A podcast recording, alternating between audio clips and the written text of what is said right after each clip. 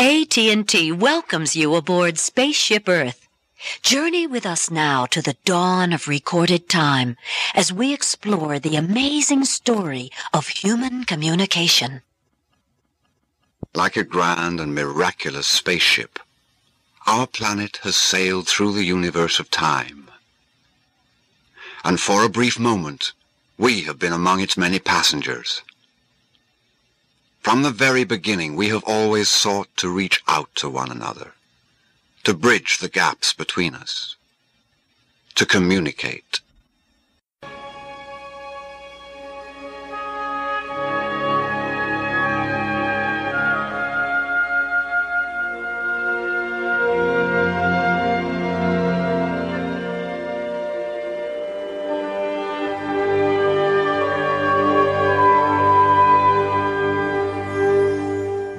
Herzlich willkommen zu Mausgebabbel. Heute Episode 19. Schön, dass ihr alle wieder runtergeladen und oder eingeschaltet habt. Und wir haben heute einen kleinen Roundtable. Ich sag vor allem auch wir, weil wir sind heute wirklich sogar zu führt. Bin ausnahmsweise mal nicht nur ich allein und auch nicht nur ein Gast, sondern eine ganze Reihe an Gästen. Das habe ich ja bei Instagram schon so ein bisschen geteasert. Ich fange mal an mit Ladies First. Zuerst habe ich hier die Bianca. Hallo Bianca. Hi Jens, hallo. Schön, dass du wieder dabei bist. Ich hat man hier auch schon gehört. Und die anderen beiden hat man hier auch schon ein paar Mal gehört. Und zwar Dörte und Thorsten. Hallo, ihr beiden. Hallo. Hallo, ich bin ja der Meinung, dass in Zeiten von Gleichberechtigung auch Men's First mal gelten müsste, aber egal. Das stimmt, aber ich war ja schon zuerst, das muss doch reichen. Ja, das reicht. Ja, und wir hatten in den letzten zwei, drei Wochen so viele News, vor allem auch hier und da das ein oder andere Kontroverse. Und da habe ich gedacht, es gibt doch nichts Schöneres, wenn man diese Neuigkeiten auch mal in dieser illustren Runde diskutiert mit ausgewiesenen Themenpark- und äh, Attraktionsfans, wie wir es alle sind. Und deswegen dachte ich mir, lade ich euch mal alle ein und freue mich ganz toll, äh, ganz dolle, dass ihr heute hier dabei seid. Vielen Dank schon mal. Danke für die Einladung. Genau. Super. Hat sich ja nicht vermeiden lassen. Ja, nee, eben. Dann passt's ja. Ähm, ich finde mal, wir sollten anfangen mit äh, ja dem, was ich in meiner letzten Folge schon so ein bisschen angedeutet habe und dass ich hier in dieser Folge ein bisschen mehr drauf eingehe, und zwar das Thema Erweiterung Disneyland Paris. Und da hatte ich ja schon erwähnt, wollte ich auf jeden Fall Thorsten mit im Boot haben, der auf deindlp.de, vor allem auf der YouTube-Kanal von euch, da eine sehr, sehr ausführliche und detaillierte und sehr, sehr gute aus meiner Sicht Zusammenfassung schon mal gepostet hat. Also erstmal starte ich mit einem kleinen Kompliment, lieber Thorsten. Dankeschön. Äh, Ich starte damit, dass ich gerade kurz darauf hinweise, wenn wir da mal das ja auch wieder auf unserem YouTube-Kanal auch noch ausstrahlen, den Podcast, dass wir da rechts oben in der Ecke einen Link einblenden zu dem Video. Sehr gut.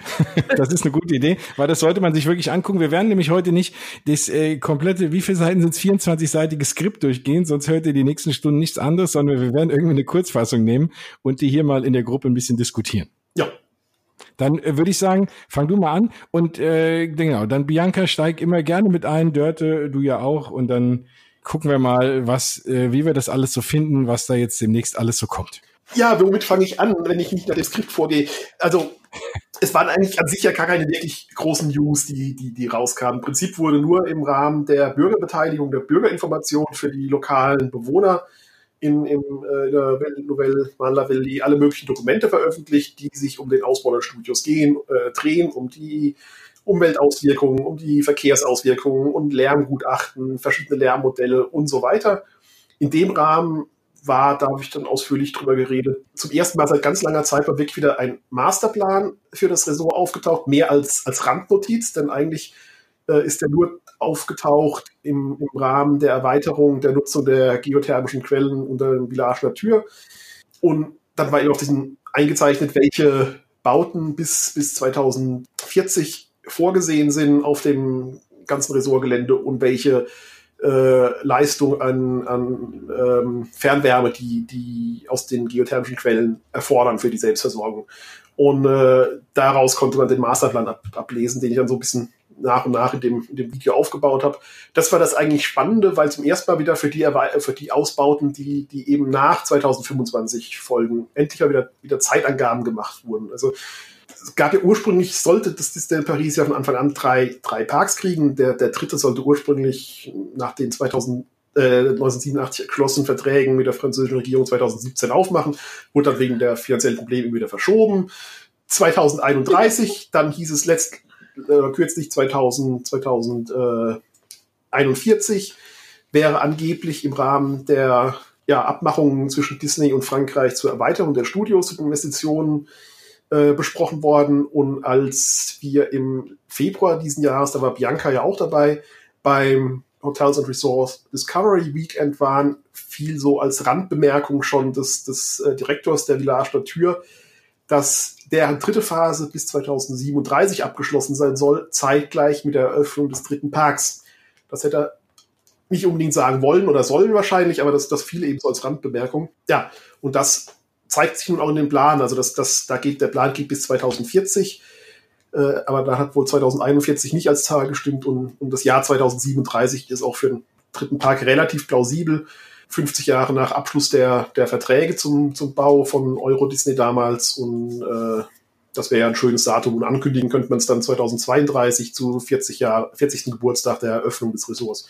Oder idealerweise dazu eröffnen, das wäre ja auch ein guter Zeitpunkt, ähm, weil ich würde den schon auch gerne noch ein bisschen genießen. Also 2040 fühlt sich wie so eine Ewigkeit an.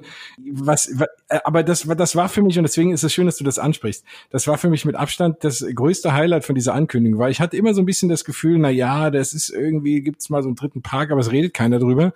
Und dass darüber jetzt wirklich mal wieder aktiv gesprochen wird, ist für mich ein absolutes Highlight, weil das ist schon was, was dort fehlt. Vor allem natürlich auch, weil die Disney Studios maximal ein Halbtagespark sind.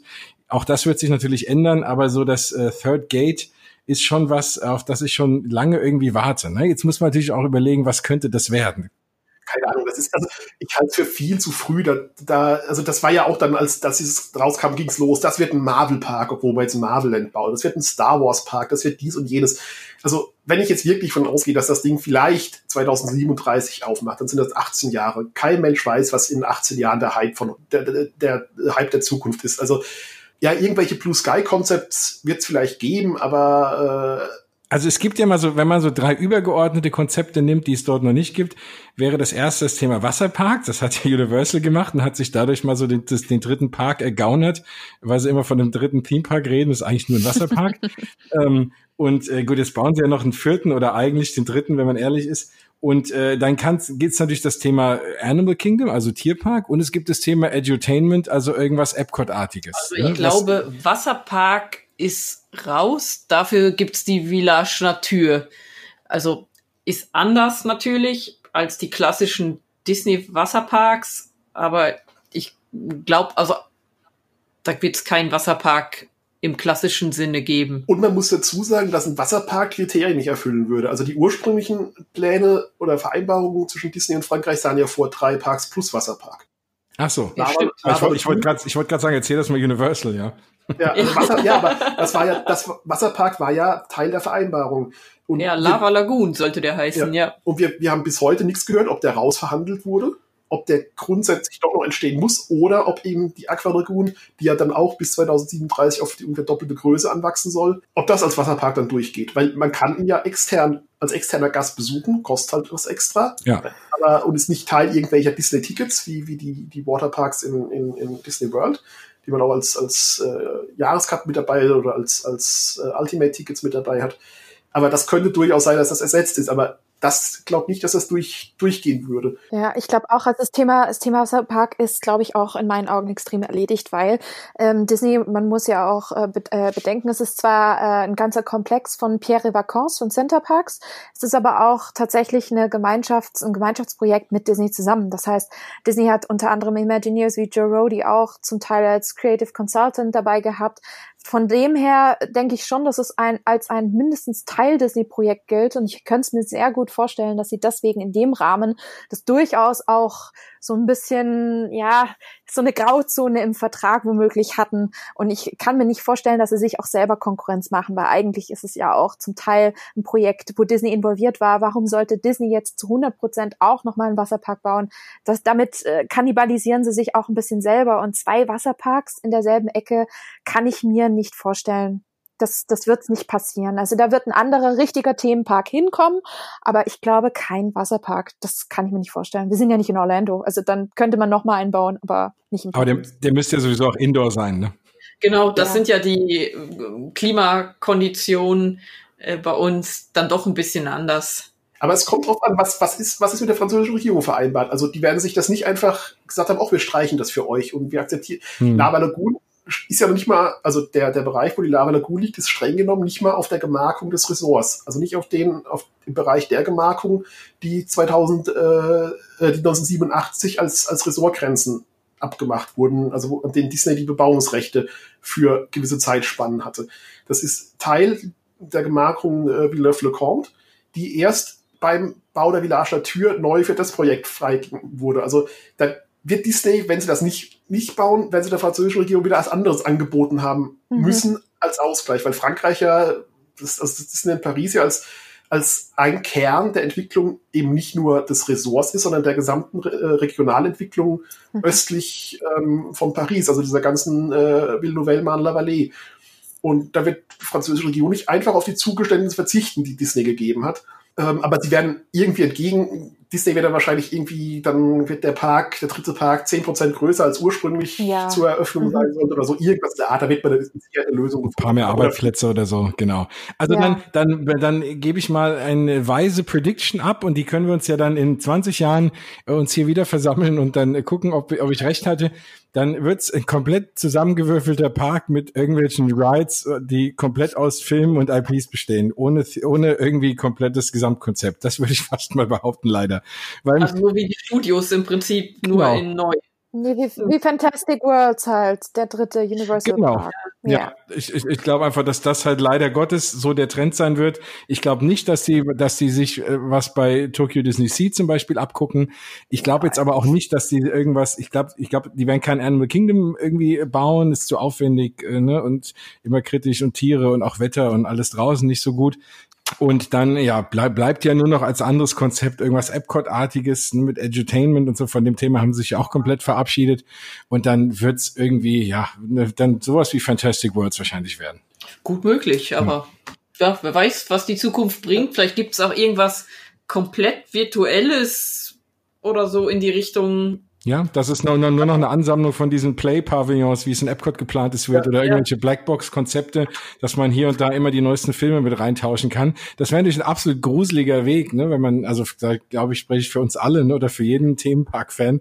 Aber solange ja einer der beiden äh, Bobs an äh, der, der an der Macht ist, wird sich wahrscheinlich nicht viel ändern. Müssen wir mal gucken. Aber das Thema Intellectual Properties wird halt eben wahrscheinlich so bleiben.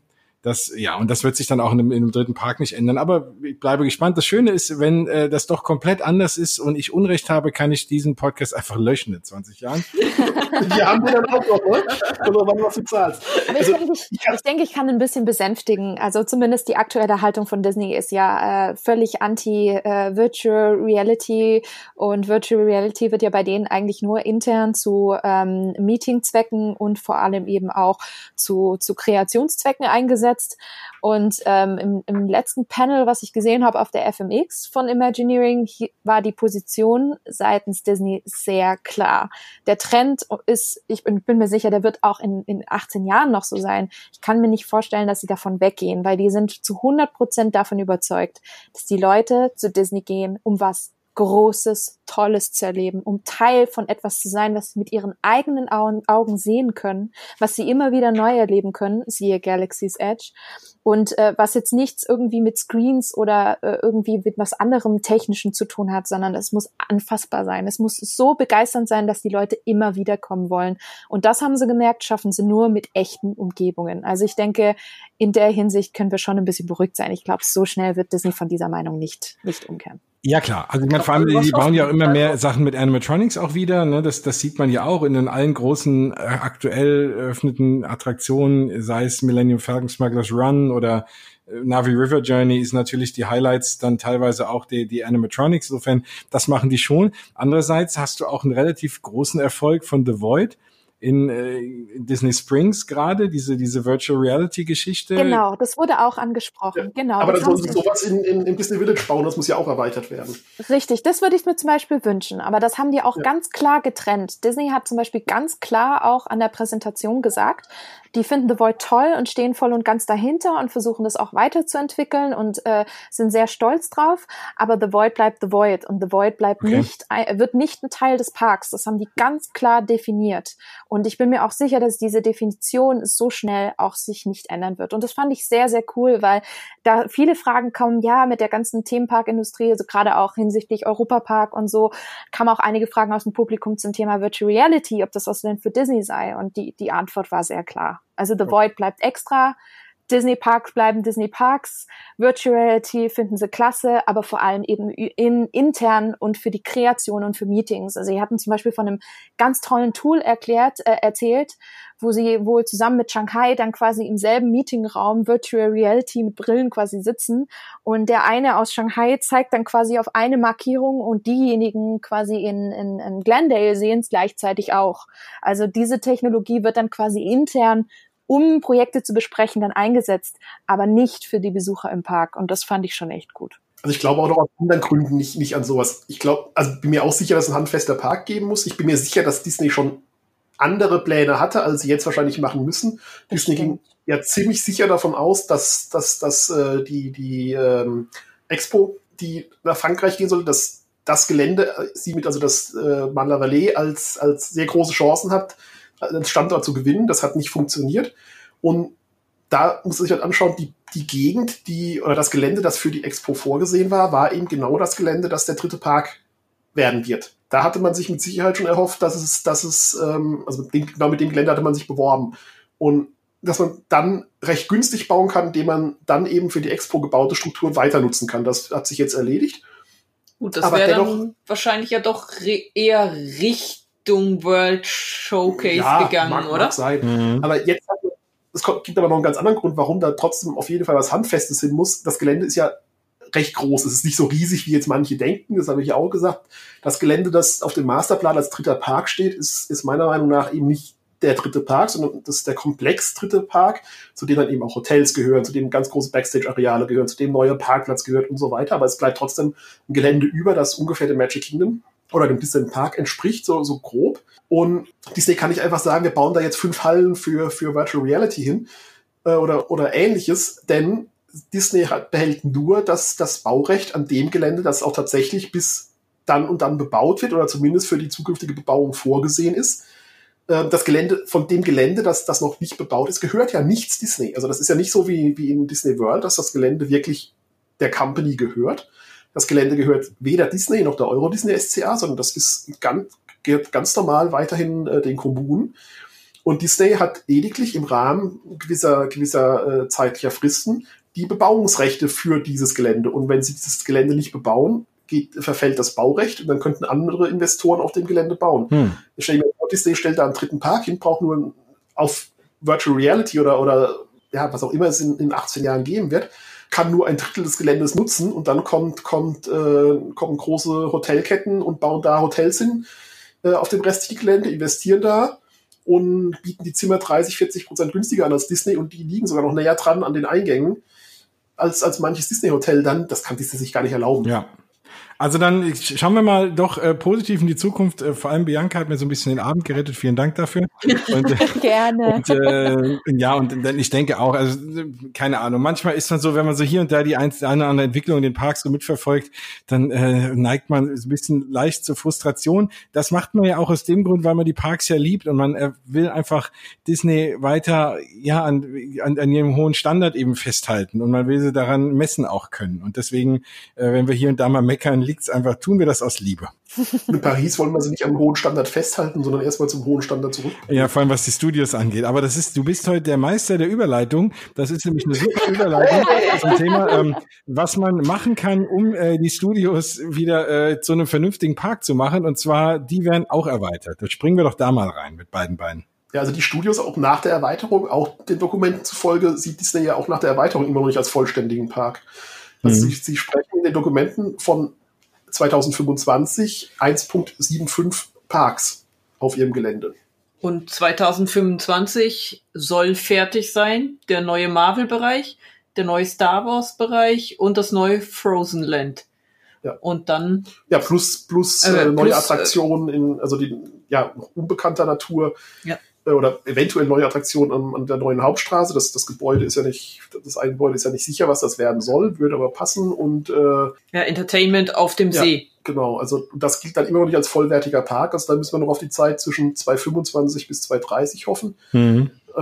Na gut, da gibt's ja schon recht, sagen wir mal, ähm, deutliche Gerüchte in Richtung Carsland und Pandora. Ja, auch das glaube ich Aber, nicht. ähm, also, das ist mir es zu ist früh. halt äh, noch sehr Zukunftmusik. Ob sich das nicht noch ändert, wer weiß. auch da, das sind für mich, ja, auch das sind Blue Sky Concepts vielleicht, die es gibt, aber auch das wird man dem anpassen, was dann gerade eben angesagt ist. Absolut. Also ich glaube mal, Cars, in, ne, da ist jetzt auch in naher Zukunft kein weiterer Film geplant, dass man da jetzt nochmal komplett drauf setzt. Ja, es ist immer noch eine Merchandise-Maschine, gerade bei, bei Kindern, aber trotzdem ne, würde ich da mal, wäre ich da mal vorsichtig, wirklich auf den, auf den Cars hin, obwohl ich, das ist eine der Attraktionen und ich war vor vielen Jahren in Anaheim und kurz, zwar kurz bevor Carsland gebaut wurde und da warte ich auch noch äh, extrem drauf, das endlich mal zu fahren. Das ist, sieht auch sensationell aus, aber ich kann mir auch nicht vorstellen, dass das kommt. Nee, glaube ich auch nicht. Mhm. Also ich glaube, Carsland bleibt komplett äh, exklusiv äh, für Anaheim. Ich kann mir nicht vorstellen, dass sie das irgendwie duplizieren. Ich kann es mir auch nicht vorstellen, aktuell, dass sie da irgendwie das Franchise weiter ausbauen. Ich meine, man weiß ja nie, wie es in fünf Jahren nochmal aussieht. Aber ich bin da echt skeptisch. Ist nicht so skeptisch sehe ich ehrlich gesagt Pandora, weil da weiß man allein schon marketingtechnisch, da kommt was, da kommt was ziemlich Dickes und da kommt auch was Innovatives seiten ähm, Jim Cameron. Also von daher äh, wäre vielleicht Pandora noch eher am wahrscheinlichsten. Allerdings ist natürlich auch wieder eine Budgetfrage, ne? Das ist ja immer so eine Sache. Aber könnte ich mir noch eher vorstellen als Carsland. Ja, gerade gerade budgettechnisch ist es aber natürlich immer besser, wenn du einen bestehenden Ride äh, nimmst und den einfach duplizierst. Also wenn du einfach Flight of Passage nochmal baust, ist es wohl mit Sicherheit günstiger, weil zumindest die Entwicklungskosten nicht da sind, als wenn du jetzt was komplett Neues machst. Ja, Ja, das sowieso. Das sowieso, aber wir reden ja vom Disneyland Paris. Also ich weiß halt nicht, wie es aussieht da in der Hinsicht vom Budget etc. Wie, wie bereit. Also ich meine, klar sieht es jetzt immer ein bisschen, immer wieder ein bisschen besser aus, aber äh, ich meine, wir, wir, wir haben jetzt nicht äh, USA-Verhältnisse oder japanische Verhältnisse, wo Orient, Oriental Land ständig Geld in die Hand nimmt und sagt, es ist uns doch scheißegal, macht uns die 3000 Deluxe-Version und, und pampert uns mal richtig den Hintern, uns mal Ja. sozusagen. Ja, und dann macht Imagineering das größte Feuerwerk, dann kriegen die das. Aber in Paris sind halt die budgetären Verhältnisse immer ein bisschen anders aus. Deswegen bin ich da gerade in puncto Geld und großen Bereichen und besonderen Bereichen echt immer ein bisschen vorsichtig. Aber wie gesagt, Pandora kann ich mir noch am ehesten vorstellen. Es Die kann es ja auch. Äh, ja, genau, das wollte ich gerade Die, sagen. die, Da die gibt's bauen eben Pandora die, und Navi River, äh, River Journey. ja. Ohne Flight of Passage. Haben sie auch Pandora. Oh, wir haben Pandora in Paris. Und dann, Oh ja. Oh oh. Ich meine, das Star Wars Land ist ja auch definitiv kleiner als in den US-Parks. Absolut. Ich habe es mal runtergerechnet. Es ist äh, viermal so klein. Also ein Viertel. Ja. kannst du nicht, nicht ganz so zählen, weil nach französischem Baurecht nur die öffentlich, also für die Flächen, die da genannt werden, nur die öffentlich zugänglichen Bereiche gerechnet werden. Ah, okay. Das heißt die Showbuildings nicht. die Showbuildings zählen nicht in die, in die Flächen rein, die, die in den Dokumenten veröffentlicht werden. Also man kann ungefähr davon ausgehen, dass man andere Projekte ans, anschaut, dass das ähm, ungefähr die genutzte Fläche doppelt so groß sein wird wie die öffentlich zugängliche. Also dann ungefähr halb so groß wäre wie, wie äh, Äh, wie Galaxy's Edge aktuell in, genau, wo auch immer in beiden Parks. Ja, ich meine, zum Thema Galaxy's Edge kommen wir noch. Da gab es da jetzt auch äh, erste lustige äh, Softwarefehler und so Geschichten. Das ist ja, ähm, da äh, können wir uns nachher noch drüber unterhalten. Da, das ist auch sehr, sehr, sehr, sehr spaßig. Ich glaube aber wirklich, dass am Ende des Tages wird man Rise of the Resistance, wenn man die Attraktion jemals äh, fertig gebaut bekommt, und, äh, dann, äh, das wird natürlich die Attraktion, die man, die man hinbaut, weil in der Tat, es wäre natürlich echt fies, wenn man sagt, man baut Pandora mit Navi River Journey und man baut äh, Galaxy's Edge und baut den Millennium Falcon dahin und lässt, und lässt die ganzen E-Tickets weg. Ja, dann hast du irgendwie, ich meine, klar, man braucht auch mal so ein paar äh, C- und D-Tickets, aber mal so ein paar fette Attraktionen sind auch gut. Ja. Du, du denkst viel zu groß. Die, die, die bauen äh, Star Wars Land und sind Star Tours aus dem Discovery Land um. genau. Und den, und den, und den, Nein. und den Lightsaber-Workshop, weil sie da nochmal äh, 200 Euro extra verdienen. Genau, und wenn du die Reservierung nämlich nicht wahrgenommen hast, dann darfst du nämlich nochmal 200 zahlen, ne? ja, ganz genau. das ist ordentlich. Nein, also ich glaube, ich glaube ganz ehrlich, wenn ich jetzt noch so an äh, was reinschmeißen darf, ich ich meine meine Vermutung ist, wir kriegen mit etwas Glück tatsächlich Rise of the Resistance oder den dritten Ride, der äh, versprochen wurde und äh, derzeit vielleicht noch irgendwann mal nach Galaxy's Edge kommt. Ja. Um, das ist so meine Vermutung. Entweder der dritte, äh, dieses Fragezeichen oder Rise of the Resistance. Äh, Smugglers Run haben sie ja schon mehr, an mehreren Stellen wohl ausgeschlossen. Ähm, ja, also ich bin, ich bin gespannt, wie groß das wird und was sie überhaupt darin reinpacken können. Also ich meine, das, man sieht es ja schon, da ist nicht viel Platz, ja. Ähm, aber ich glaube halt, das wird wahrscheinlich ein, ein Shop, ein Store, vielleicht eine kleine Experience, einen kleinen Quick Service und den Rides und dann haben wir das. Also ich glaube, größer ja, so, nicht. Ja, ja, ja. ja irgendwie ein Shop ja. und ein Restaurant aber das genau. kann ja genau. alles sein. Das ja, kann ja auch wirklich so eine Snackbude sein. Ja gut, das wird wahrscheinlich ja. schon die Cantina sein. Die werden Ogres Cantina reinbauen, ne, wenn wir jetzt mal Galaxy's Edge denken. Ähm, Rise of the Resistance hoffentlich. Da sage ich natürlich hoffentlich, weil da gehen, glaube ich, alle äh, von aus, dass das die beste Attraktion weltweit sein wird. Äh, da drücken wir mal die Daumen. Und ja, und mhm. also ich denke mal pro Land eine große Attraktion und ein Shop und ein Restaurant. Das wird so ein bisschen ja. jetzt auch dann wahrscheinlich künftig so ein bisschen der Standardaufbau sein. Ja. Wobei mhm. für Marvel sind es ja immerhin zwei Attraktionen. Dadurch, also ja. dann zwei, zwei Hauptattraktionen, Headliner, in dem, in dem äh, Rock'n'Roller Coaster umgebaut wird und noch, noch äh, Slingshot-Attraktionen hinkommen. Dann haben wir immerhin zwei da.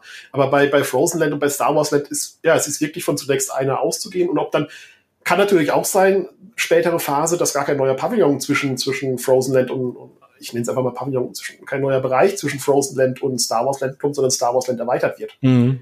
Mhm, ja, das hängt bestimmt Idee. auch davon ab, wie sich das so entwickelt. Ja. Ich gehe jetzt einfach mal davon aus, von der Geschichte von Star Wars, dass es seit Ende der 70er mega beliebt ist, dass es auch in 20 Jahren immer noch super beliebt sein wird. Na klar. Und dann, warum wird es dann vielleicht nicht ausgebaut, ja? Aber was jetzt schon klar ist, wir kriegen nicht das immersive Erlebnis, wie das in, in, in den USA sein wird. Das, ich glaube auch, selbst wenn, wenn äh, Chapek das nicht so ungeschickt äh, verkündet hätte, dass äh, es ist auch ganz sinnvoll, das, das nicht so zu machen, weil die Sprachbarrieren viel, viel höher sind. Ja, klar. Das, das, ja, das, das auf jeden Fall.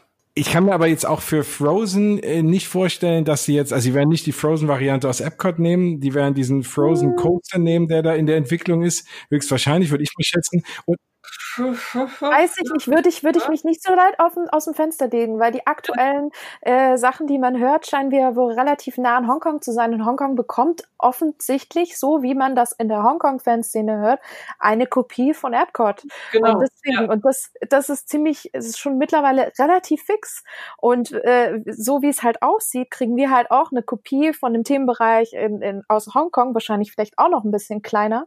Und ähm, ich glaube nicht, dass wir diese diesen, diese Achterbahn bekommen. Ganz ehrlich, das sieht also ja alles, aus was ich so irgendwie so aufgeschnappt habe, geht in Richtung Frozen Ever After, aber wer weiß.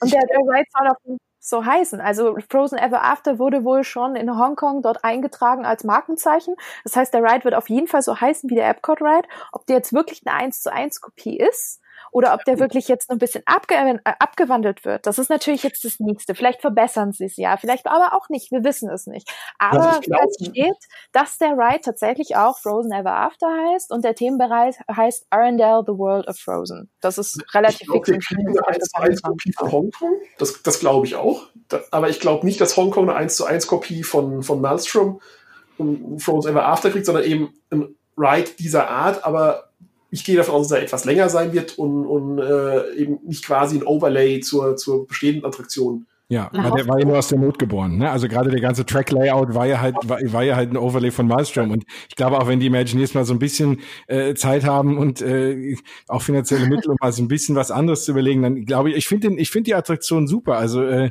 don't get me wrong, ja, äh, das ist schon echt schön und die ganzen Animatronics sind durchweg toll und deswegen, ne, das ist ja, ich bin ein Animatronics-Fan, deswegen gefällt mir das auch. Und ich mag, ich finde auch Frozen okay und ich mag auch die Musik und das ist alles gut. Ich vermisse halt Malström und ich finde es immer schade, wenn man halt ein Overlay macht. Deswegen, also wenn man so ein, so ein Ride macht, vielleicht ein bisschen länger mit einem anderen Track-Layout, hey, bin ich sofort dabei, ja. Ja, so, so stelle ich mir es mhm. vor. Also ich denke, 30 Prozent längere Strecke, aber Wasser Dark Ride. So in, ja. in, Richtung. Ich glaube aber auch, und deswegen, wenn, ich, wenn wir nochmal auf den, äh, diesen den offenen Space, der dazwischen ist, zurückkommen, jetzt die, weil es wird natürlich auch stark davon abhängen, wie erfolgreich die Filme sind. Jetzt kommt Frozen 2 raus Ende des Jahres. Wenn der und dieses Jahr sind bis jetzt fast alle Animationsfilme unter den Erwartungen geblieben, was äh, die Box Office angeht. Und da müssen wir mal schauen, wenn Frozen 2 nicht so der Erfolg wird und dafür Star Wars vielleicht eher ein Erfolg wird, kommt vielleicht Star Wars hin und äh, umgedreht, weil das kann ja in beide Richtungen gehen. Bei Star Wars war man ja auch relativ nervös, nachdem Solo nicht so wirklich die Erwartungen erfüllt hat, obwohl ich den gar nicht schlecht fand. Aber mhm. da muss man einfach mal schauen. Ich glaube eben, dass diese, was dorthin kommt, wird sehr stark davon abhängen, wie sich die jeweiligen Filme entwickeln. Jens, was ja. hast du gerade gesagt? Ich bin mir nicht sicher. Es kann sein, dass Frozen 2 kein Erfolg ist. So, jetzt sag noch mal diesen Satz ganz langsam. ich bin mir also ganz langsam und denk nach. Frozen, wir reden hier von Frozen. Die Leute werden reinrennen wie bekloppt. Ich glaube, es ist relativ sicher, dass Frozen 2 einer der größten Kassenschlager dieses Jahr für Disney sein wird, weil da werden alle reinrennen, weil die Leute, die damals nicht im Kino waren bei Frozen, die haben es danach auf DVD geguckt, ohne Ende, auf Blu Blu-ray auf keine Ahnung was. Und die haben es jetzt alle gesehen. Natürlich will jeder jetzt den zweiten Teil gucken. Und das ist nicht nur die typische Zielgruppe, die am Anfang drin war, sondern ich glaube, da werden jetzt auch neue angesprochen mit dem Trailer, der deutlich düsterer daherkommt. Es werden mehr Erwachsene auch bestimmt reingehen. Also ich glaube, Frozen 2 wird richtig, richtig knall vom Erfolg her dieses Jahr. Das ist ich, meine Ich, ich, ich, würde es mir wünschen und ich fand, wie gesagt, ich fand Frozen ja. ja auch gut, aber das ist aktuell nicht so das Jahr für Animationsfilme, was, was Box Office angeht. Deswegen. Ja, aber wir haben Frozen, ne? Also ein, ein Weihnachten weihnachtliches Winterthema. Kurz vor Weihnachten im November kommt es in die Kinos. Also besser geht's aber nicht. Kurz ja. vor Weihnachtsgeschäft. Mhm. Also ich gehe nicht rein. Ja, wir ja. gehen grundsätzlich nicht ins Kino, von daher. Ach so, gut. Mit dann fallt ihr auch nicht so ins Gewicht. Aber statistisch. Frozen schon allein die ganzen Kinder, die ihre Eltern ins Kino zerren werden. Also ich gehe, ich werde da freiwillig reingehen. So. Ja. Ich würde ins genau. Kino gehen, würde ich reingehen. Da ich nicht ins Kino gehe, so im Schnitt einmal im Jahr ist, äh, ist für Frozen kein Platz mehr. Dann hast du eine gute Ausrede, das stimmt. Aber natürlich die Blu-ray gekauft und ich, ich äh, also der, der, der, der erste Teil hat es bei mir sofort in meine, meine äh, zumindest ziemlich stabil in Top, meine Top 5 der, der Disney-Animationsfilme geschafft. Auf einen Schlag und ja, natürlich, äh, viele sind genervt vom Hype, aber dadurch wird für mich der Film nicht schlechter und äh, ist da auch stab relativ stabil drin. Also meine Nummer eins ist eigentlich, eigentlich immer klar, der Rest schwankt so ein bisschen, je nach Lust und Laune. Und deshalb will ich den Film unbedingt auch sehen und ich glaube, da wird, wird äh, die Tra Trailer gefällt mir an sich ziemlich gut. Und ich glaube dass, auch, dass das ein absoluter Knaller wird. Das wird äh, ja zumindest der Animationsfilm des Jahres. Ob's, mhm. dass es der Film des Jahres wird, das glaube ich nicht, aber der Animationsfilm des Jahres. Nee. Ja, warten wir auf Lion King, ne? Und dann hast du noch Toy Story 4 Live ist ja kein Animationsfilm, ist ja live. Äh, äh, ja, genau. Wie die das geschafft haben, die Tiere dazu trainieren. Ja. Aber gut. ja. Ich, ich finde diese Realverfilmung ja ohnehin, seid mir nicht böse, aber ich finde sie ohnehin unnötig wie ein Kopf. Ob die jetzt gut sein mögen oder nicht, das, das darum geht es gar nicht, aber ich finde es unkreativ. Ähm, ich finde es dann noch kreativ, wenn andere Stories erzählt werden, wenn, wenn andere Perspektiven gezeigt werden, wenn Geschichten geschickt weitererzählt werden, wie bei Christopher Robin, oder wenn es andere Perspektive gibt, wie bei Maleficent. Aber gerade Lion King, da kann ich ja nicht mal sagen, es ist ein Realfilm. Es ist quasi nur, es sind dieselben Szenen wie im Original, was man so an Trailern sieht, nur mit an, auf andere Art animiert. Es ist ja nicht mal eine Realverfilmung. Es ist irgendwie für mich, das ist also mit das Schlimmste, was, was äh, rein vom Konzept her äh, ich mir für, für die Realverfilmung in Anführungszeichen einfach, einfach so vorstellen kann. Ich, ich finde das langweilig, banal, das langweilt mich, dann, dann nochmal äh, Bright Rock Szene zu sehen mit, mit minimal angepasster Musik vielleicht, nur halt eben anders animiert, aber immer noch animiert. Warum, warum wird der Film nicht mal, nicht mal aus der Perspektive von Scar gezeigt, der, der sich über den gerne groß Simba, das nervende kleine Fellknäuel aufregt und man kann ja von Simba auch genervt sein. Also kann man schon, ja. ja. Aber äh, ich, ich kann dir sagen, warum das, äh, der, warum man da nochmal reingehen sollte, weil es einfach sensationell geil aussieht. Also finde ich jetzt, ja. Also ich finde die Animation ist einfach wahnsinnig, wahnsinnig gut, ja. Aber ich bin bei dir, klar. Ich glaube halt einfach, dass du, ich meine, du hast einen Film, der nahezu perfekt ist, was Animationsfilme und Musik und alles angeht. Der war ja nicht umsonst so erfolgreich. Und ich glaube einfach, du musst, um, um, um den jungen Generationen oder Kindern die dafür nochmal zu begeistern, glaube ich, kannst du nicht den alten Trickfilm aus den 90ern irgendwie nochmal. Äh, aber es widerspricht allem, was Disney wollte. Was, also, ich meine, ja, klar, interessiert eh keinen mehr, aber sich nie wiederholen, sich nie kopieren, keine, keine weiteren Teile. Wenn weitere Teile wenigstens Fortsetzungen wären, könnte ich es ja noch ein bisschen verstehen, aber halt einfach wirklich dieses rein, diese reine Kopiererei. Und als ich den, den, äh, den kürzlich den, den, den, diesen, diesen äh, Trailer zu, zu ähm, Circle of Life war es, oder? Bianca, das weißt du garantiert besser. Ich fand, musikalisch hat sich das richtig verhunzt angehört. Du meinst die Circle of Life Variante aus dem neuen, aus dem Lion King Trailer? Ja, ja. Also verhunzt fand ich das jetzt irgendwie nicht, muss ich sagen.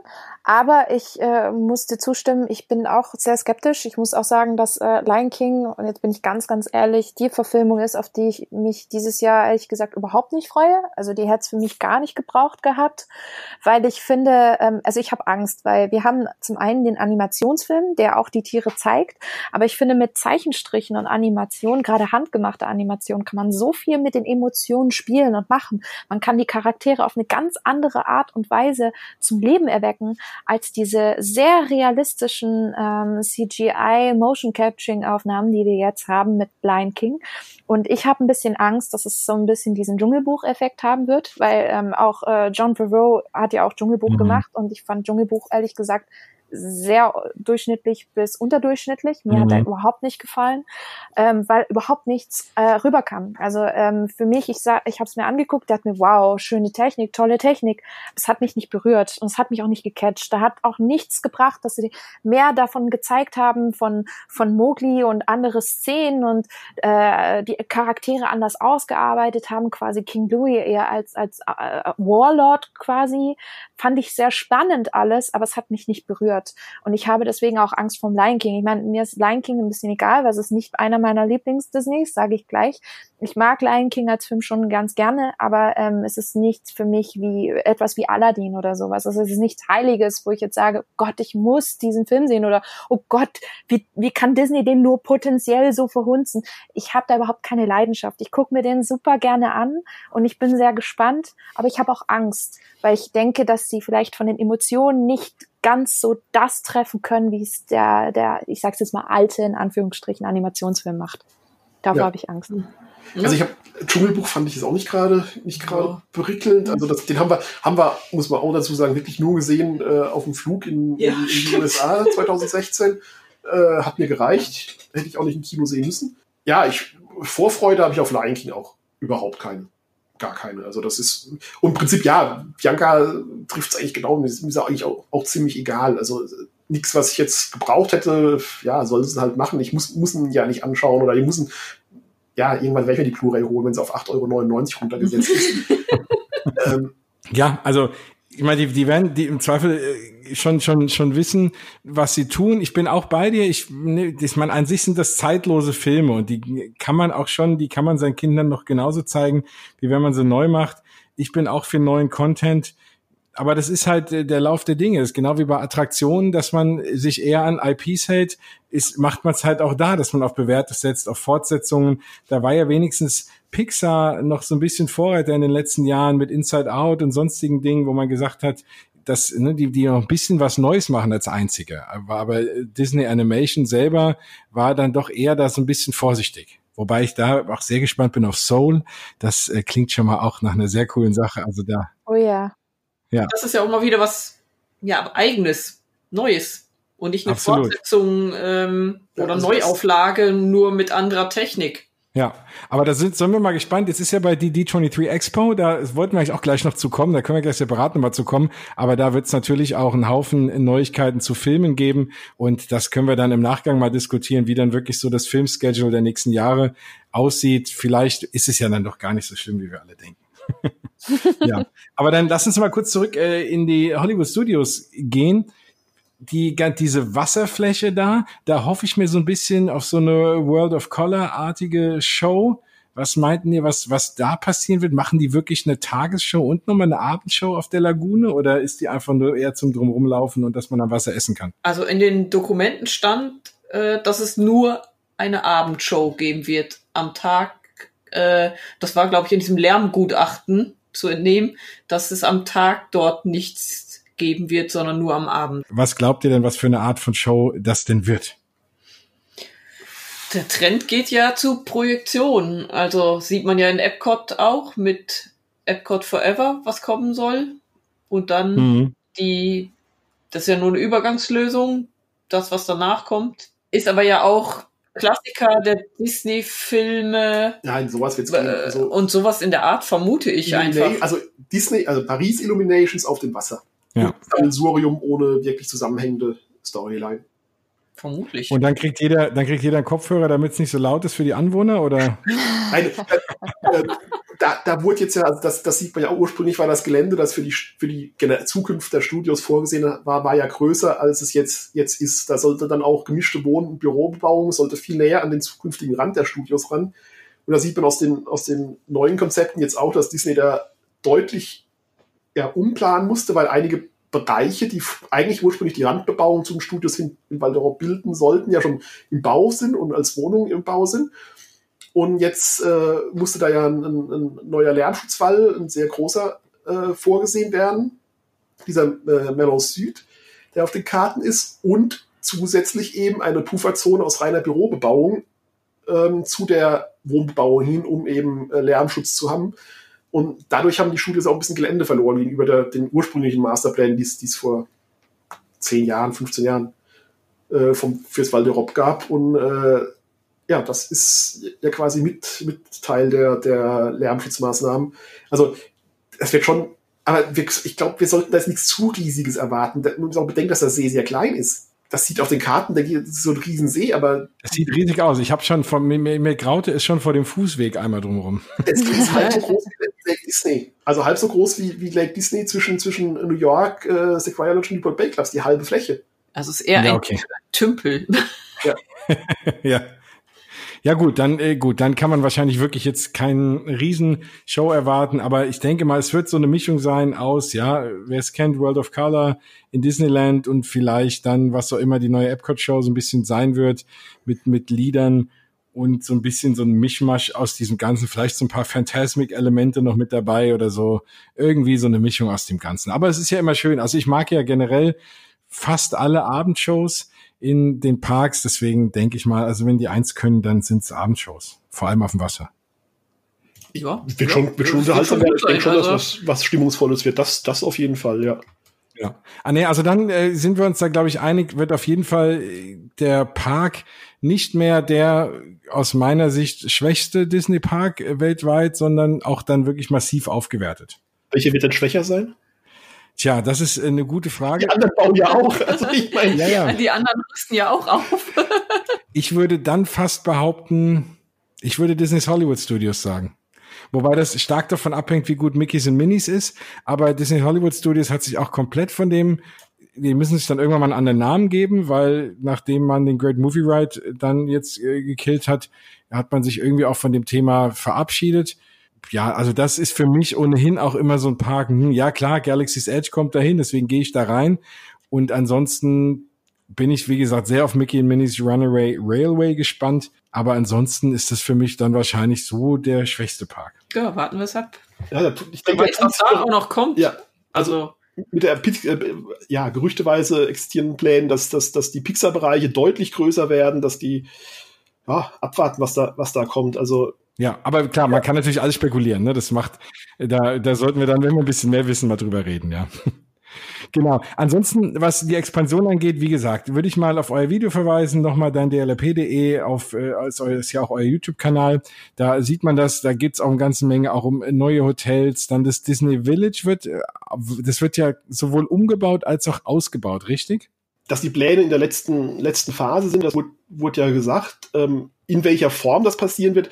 Die, die meines Wissens nach ursprüngliche Idee war ja, dass man, ähm, also ganz ursprüngliche Idee, da hatte das, das, äh, Frank, äh, das, das ähm, Frank Gehry Disney Village, was meiner Meinung nach echt eine coole Idee war, architektonisch, als, als Sollbruchstelle zwischen, zwischen magischer Welt und der Anführungszeichen realistischen Welt des, der Hotels, äh, dass das ein Teil sein wird und dass es so ein eher ruhigeren, entspannteren Teil geben wird, sich da am See langziehend äh, kombiniert dann in, in eben den freien Hotelslot da mit Hotel und Kongresszentrum und ruhigerer Village-Teil kombiniert, so die allerursprünglichste Idee. Aber ja, was das letztlich jetzt, jetzt, jetzt wird, nachdem das Disney Village aktuell ja überhaupt kein Konzept hat, dann wird man wohl eher ein Gesamtkonzept fürs Ganze machen. Aber was das sein wird, also ich bin gespannt. Ähm, Ja, man hat so gehört, so ein bisschen äh, europäischer Style von Disney Springs hat man immer wieder mal gehört, was mich echt freuen würde, weil ich bin Oh ja. persönlich echt großer Fan von Disney Springs.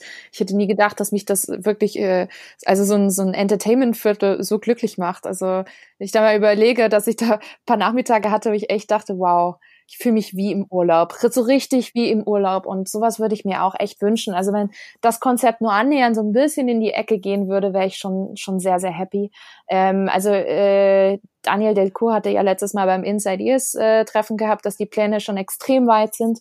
Und beim nächsten Inside Ears Treffen werden sie wahrscheinlich komplett abgeschlossen sein. Und ich bin mir sicher, da werden sie dann auch was präsentieren. Und ich hoffe ja schwer, ich hoffe ja schwer. Und wir hatten es ja vorhin schon angesprochen, dass The Void endlich mal nach Paris kommt, weil es gibt aktuell keine Filiale in Europa. Und ich fand The Void in London unfassbar geil, mir hat's echt viel Spaß gemacht. Und ich würde es sehr, sehr gerne wieder erleben, auch als feste Location, weil die aktuell die Locations, die waren ja nur so Pop als Pop-up in London und die gibt's ja beide leider nicht mehr in den Einkaufszentren und äh, deswegen äh, darüber würde ich mich ja sehr freuen. Ja, wäre bestimmt eine gute Erweiterung, Ja. klar. Absolut.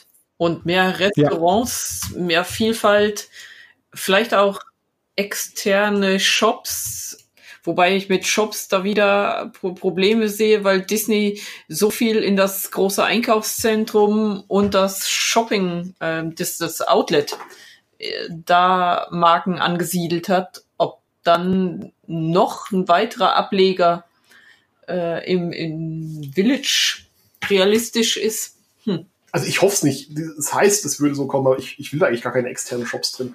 Dafür finde ich die Fläche nicht groß genug. Also ich hätte dann wirklich gern eher eher so wie die äh, Disney-zentrierten Bereich von Springs hätte ich das gerne in, in, in Paris. Aber nicht wie die wie Handtaschenläden und, und, und sonstiger Kram, externe Anbieter. Also würde ich jetzt, fände ich nicht schön. Solange es irgendwo für mich einen Laden gibt, in dem ich Schokolade samplen kann, bin ich da schon absolut. Und äh, ja, nein, ich, ich denke auch, es gibt ja nun einen Haufen spannender Anbieter, vor allem auch viele mit, mit Disney-Bezug, die auch hier und da Disney Merchandise anbieten und da die Rechte haben. Vielleicht kann man das ja alles irgendwie kombinieren. Aber ich glaube schon mal so eine schöne Shopping-Location tut da dem, dem ganzen Umgebung gut und auch vor allem vernünftige Essenslocations, wobei die sind ja gar nicht so schlecht. Dass Ja. es Vielfalt beim Essen gibt, dass es äh, ja, das, das da, das ist ja im Moment nicht, nicht, nicht wirklich gut. Aber das hat weniger mit den, mit den Restaurants zu tun, die an sich da sind, sondern mit, mit der, der, der äh, Form der Produktion halt leider. Aber Ja. Komm, wir haben dich doch mittlerweile fast von Earl of Sandwich überzeugt. Also immerhin. ja, Stammlokal. genau. Ja, schön. Also dann denke ich mal, sonst, jetzt haben wir schon fast eine Dreiviertelstunde über das Thema geredet. Ähm, dann sollten wir mal weitergehen. In den anderen Punkten, wie gesagt, das ist ja ohnehin was, was uns ja die nächsten Jahre auch noch begleiten wird. Also da wird es ja immer wieder Neuigkeiten geben und sobald wir da irgendwie was haben, dann werden wir hier darüber reden beim Mausgebabbel und hoffentlich dann mit euch auch allen wieder. Und beim Inside Ears Event, da bin ich ja irgendwie leider nicht eingeladen. Also sobald jetzt lang nicht alle Hörer jetzt mal Protestbriefe an Disney schreiben, müsst ihr müsst dann irgendwie erzählen. Aber da kriegen wir schon die Info irgendwo her und dann können wir darüber auch reden. Jetzt, das ist ähm, nichts für einen öffentlichen Podcast. Ähm, Ach so, genau, nein, nein. das falsche Medium. Nein, ich wollte jetzt auch nicht zum, äh, zum öffentlichen Protest aufrufen, aber wenn ihr einer von euch meint, ich sollte da irgendwie auch mal hin und diesen Neues das erste Hand bekommen, dann schadet es ja nichts mal eine Mail an Disney zu schreiben. nein, Spaß. Aber wir ähm, sollten mal auf, die, auf das nächste Thema gehen und zwar die Halloween-Season wurde dieses Jahr wieder angekündigt. Was haltet ihr denn davon und was hat's denn damit genau auf sich? ich freue mich drauf. Also ich, das heißt, wir werden wahrscheinlich gar nicht hinfahren können. Könnten wir hinfahren, würde ich mich drauf freuen. Also ich fand Halloween letztes Jahr super. Ich fand, fand's genial. Also ich äh, fand die, die, die, die Parade, ich hätte es schöner gefunden, wenn sie genauso oft wie äh, Pirates and Princesses gelaufen wäre, also viermal am Tag. Aber ich fand's super äh, mit, mit äh, dem, dem Fenton Männerwagen und ähm, ja, fand, fand ich klasse, dass das so wiederkommt. Ähm, da bin ich gespannt, was sie mit Ursula genau vorhaben werden. Ich bin jetzt nicht unbedingt Ursula-Fan, wie, wie, wie vieles, aber ich, ich freue mich auf, also das ist eine Saison, die für mich sehr, sehr vielversprechend ist. Wieder und ähm, vielleicht, ja gut, wir kommen am 10. aus den USA zurück und bis, ja, mal schauen, ob wir es noch nach Paris schaffen. Aber Ja, ich würde es wahrscheinlich auch nicht schaffen. Ich wollte gerade ein großes, ich, ich wollte gerade ein großes Treffen vorschlagen, aber gut, dann fällt das damit ins Wasser. Also wenn dann spontan. Damit wir Ja, genau. Ja, wenn dann wirklich Ja. vielleicht spontan hinbekommen, aber aktuell ist zumindest auch bei mir in der Halloween-Season leider nichts geplant. Ich finde, es klingt super. Ich finde, Halloween ist für mich die zweit, meine zweitliebste Season nach Weihnachten. Weihnachten ist für mich immer noch die Nummer eins. Ähm, finde es zum Beispiel sehr begrüßenswert, dass es zwei Halloween-Partys dieses Jahr gibt, um das alles ein bisschen zu entzerren. Also da bin ich echt gespannt. Ich bin gespannt, ob sie deswegen dann irgendwelche anderen Sachen auffahren. Äh, ich glaube, das wird immer noch das, das Zentrum, aber ich finde es schön, dass sie immer noch diese Extrashows anbieten. Und ja, würde mir auch erhoffen, dass es wieder ein bisschen mehr Deko gibt. Das hatten wir ja schon davor gehabt. Ne? Bevor dieser Podcast angefangen ist, haben wir schon wild diskutiert über zusätzliche Thematisierung und Deko der einzelnen Seasons. Und ähm, das würde ich mir halt sehr wünschen für Disneyland Paris. Dass man mehr Deko bringt und äh, nein, dass man auch andere Deko und neue Deko vor allem. Ach, neue, bringt. ja, Das ist okay, leider also immer der- dieselbe. Und ich möchte mal auch ein bisschen Mhm. was Neues. Ich liebe es, was Neues zu sehen. Klar, es ist auch mehr Budget, jedes Jahr was Neues zu bringen. Aber wenn man jedes Jahr was Neues bringt, man sieht's in Tokio, kommen die Leute auch immer wieder, weil es wieder was Neues gibt. Und deswegen würde ich mir schon wünschen, dass es da mal ein bisschen Abwechslung gibt und nicht immer wieder die Main Street Ghosts und das, was man eigentlich schon aus den letzten vergangenen Jahren schon kannte. Würd- da möchte ich mal was Neues sehen. Ich würde gern was ganz Altes wiedersehen. Ich, ich würde unheimlich gern ähm, den, den, den Geist der Riverboats oh, sehen. ja. Das, das hätte ich gern wieder. Das war, Mhm. das war für mich mit das beste Deko-Element, das sie an Halloween bisher hatten. Ähm, das hätte ich nicht gern Abgefahren. wieder. Was ich nicht gern wieder hätte, sind die Pumpkin-Mans, die, die, äh, die Fahr alles Ja. orange anstreichen. Aber äh, nee, stimmt schon, es könnte was Neues kommen. Auch zum Fotografieren ist spannender, wenn, wenn Deko sich mal ändert. Äh, es ist zwar viel, aber es ist jetzt nicht so, so abwechslungsreich mehr. Das, das, das ist wahr. War einer von euch schon mal auf den ähm, die, die, hier Halloween-Partys in Disneyland Paris? Früher regelmäßig. Eine vor drei Jahren war ich, ja. Wie, wie ist das so? Also kommen, kommen wirklich alle Leute kostümiert? Das ist ja eine der wenigen oder glaube ich somit die einzige Chance, die man mal hat, auch komplett kostümiert in die Parks zu gehen. Das ist ja immer so ein Thema. Ja, tatsächlich, tatsächlich. Also gefühlt äh, schon 80, 90 Prozent, 80 Prozent, sagen wir mal 80 Prozent, kommen kostümiert. Das heißt, man sieht wirklich krasse Kostüme an dem Abend. Die, die Hardcore-Fans, die ziehen da wirklich auch was aus dem Hut, wo man echt denkt, wow, da wurde ordentliche Zeit und Geld investiert, um auch diese Kostüme wirklich toll zu machen. Ähm, ich fand aber allerdings die Organisation, wie es ganz so oft in den letzten Jahren war, von den Partys eher so ein bisschen mäßig bis nicht ganz so gut. Also gerade was äh, die einzelnen Meet and Greets betrifft oder das ist extra Angebot. Ähm, ich war damals mit einer Freundin und wir fanden es gut, aber wir haben gesagt, ähm, wir bräuchten es nicht unbedingt nochmal. Im Gegensatz zum Beispiel zu Mickey's Not So Scary Halloween Party, die ich fantastisch fand und wo ich sage, wow, bitte, sowas gerne Mhm. nochmal. Die fand ich mega. Die in Anaheim fand ich zum Beispiel auch nicht mehr ganz so gut. Ich fand Florida war, ist deutlich stärker. Aber ähm, Paris fand ich so, ja, war ganz nett, aber irgendwie hat was gefehlt. Und da fehlt noch so ein bisschen dieses äh, spezielle Extra-Angebot, was wir zum Beispiel vor drei Jahren jetzt leider so in der Form nicht hatten. Das Also ich war früher, ja, das ja vier, fünf Mal. Mir wurde es einfach zu voll. Also du hast einfach nichts mehr geschafft und das liegt auch an der Organisation. Ich bin aber genauso wenig Fan von, von äh, Mickey's Not So Scary Halloween Party. Die, die fand ich organisatorisch, also wir haben zwei gemacht, die fand ich organisatorisch mindestens genauso schlecht, eher sogar noch schlechter als in Paris. Also es war bei uns ein organisatorisch komplettes Desaster. Aber Paris war mir einfach dann auch ja, schlicht zu voll für das Angebotene und ja, und mich hat auch in den letzten Jahren, was ich so an Bildern gesehen habe und Berichten, nichts nichts dazu verleiht, wieder hinzugehen. Vielleicht wirklich in Zukunft, wenn sie mehr als, als zwei machen, vielleicht machen sie auch irgendwann mal drei, vier oder irgendwann fangen sie im August an. Ähm, äh, also da, dann vielleicht, vielleicht, vielleicht mal wieder, aber ähm, Ja, ich denke, die zweite Party wird ja schon mal für etwas Entspannung sorgen, denke ich. Ja. Klar wird der 31.10. das Datum für alle Hardcore-Halloween-Fans sein, aber wer einfach die Party mal miterleben möchte, geht vielleicht dann schon die Woche vorher und die könnte dann eventuell nicht so überrannt sein. Nee, also vor allem ist ja für mich immer einer der großen Incentives in diesen Partys, dass ich immer die Hoffnung habe, dass weniger Leute im Park sind. Weil es ja nochmal ein Special Ticketed Event ist und dementsprechend auch mehr kostet und äh, einfach die Warteschlangen. Also ich finde es immer schön, zu so Unzeiten in den Parks zu sein, so ganz spät oder ganz früh und dann nicht bei Attraktionen lang anstehen zu müssen und hier und da nochmal einen Charakter zu sehen, den man sonst nicht sieht. Das sind für mich eben so die Dinge, die für mich eben diese Partys ausmachen. Aber wenn es dann wirklich nur ein Abend ist und der auch entsprechend voll ist, dann macht das natürlich wenig Sinn. Ich schaue auch gerade mal, also der 31. Oktober dieses Jahr ist ja ein Donnerstag. Das heißt, ähm, wenn man jetzt nicht unbedingt Urlaub nehmen will, ist der 26. ja der andere Tag, an dem diese Party mhm. stattfindet. Das ist halt eben ein Samstagabend. Also insofern denke ich mal, es hält sich das ganz gut die Waage zwischen Leuten, die sagen, okay, ich gehe am Wochenende hin. Dann hast du natürlich auch wieder viele Locals und viele Pariser dort, weil es ein Wochenende eben ist ähm, oder und du hast die Hälfte der Leute, die sagen, naja, komm, ich will aber wirklich auch an Halloween da sein am 31. Dann nehmen wir dafür einen Tag Urlaub. Das ist insofern sind das eigentlich zwei ganz gute Daten. Ja, dann denke ich mal, fällt mir aktuell jetzt nichts Neues ein zu Disneyland Paris, außer dass jetzt bald die Lion King in Jungle, das Lion King in Jungle Festival startet nächste Woche, richtig? Ja, ja am Wochenende, genau. Sonntag. Ja. Genau, ihr seid dann auch vor Ort oder? Ja, wir sind Freitagabend bis Mittwoch, Mittag nächste Woche ungefähr da. Ja.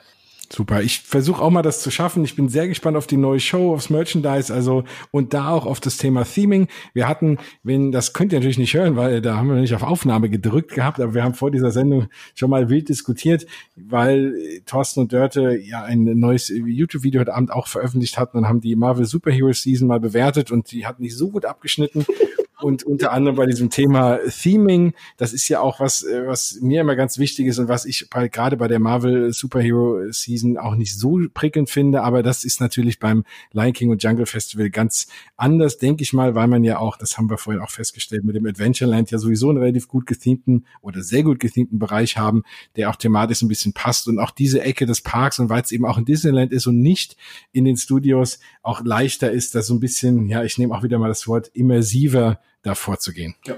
Also deswegen ganz tolles Festival. Wer jetzt überlegt, wann er in nächster Zeit nach Disneyland Paris fahren soll, ich würde mal behaupten, dass jetzt dieses Festival, diese Zeit des Festivals jetzt wahrscheinlich in diesem Jahr somit die schönste Zeit ist. Natürlich mit Ausnahme von Weihnachten, Bianca, da bin ich ganz bei dir.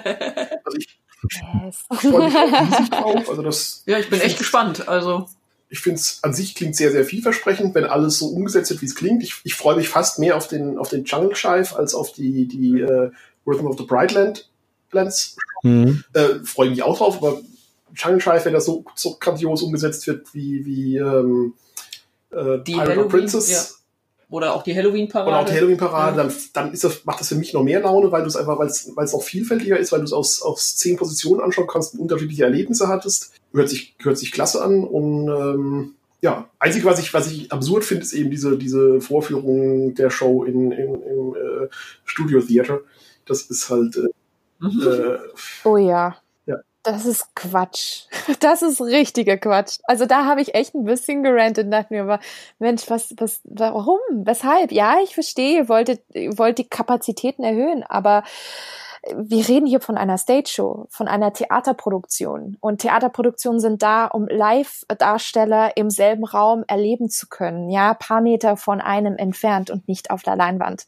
Deswegen funktioniert auch Phantom der Oper oder andere Musicals oder Theater einfach besser, als wenn man es sich jetzt auf Blu-ray kaufen würde und zu Hause angucken kann.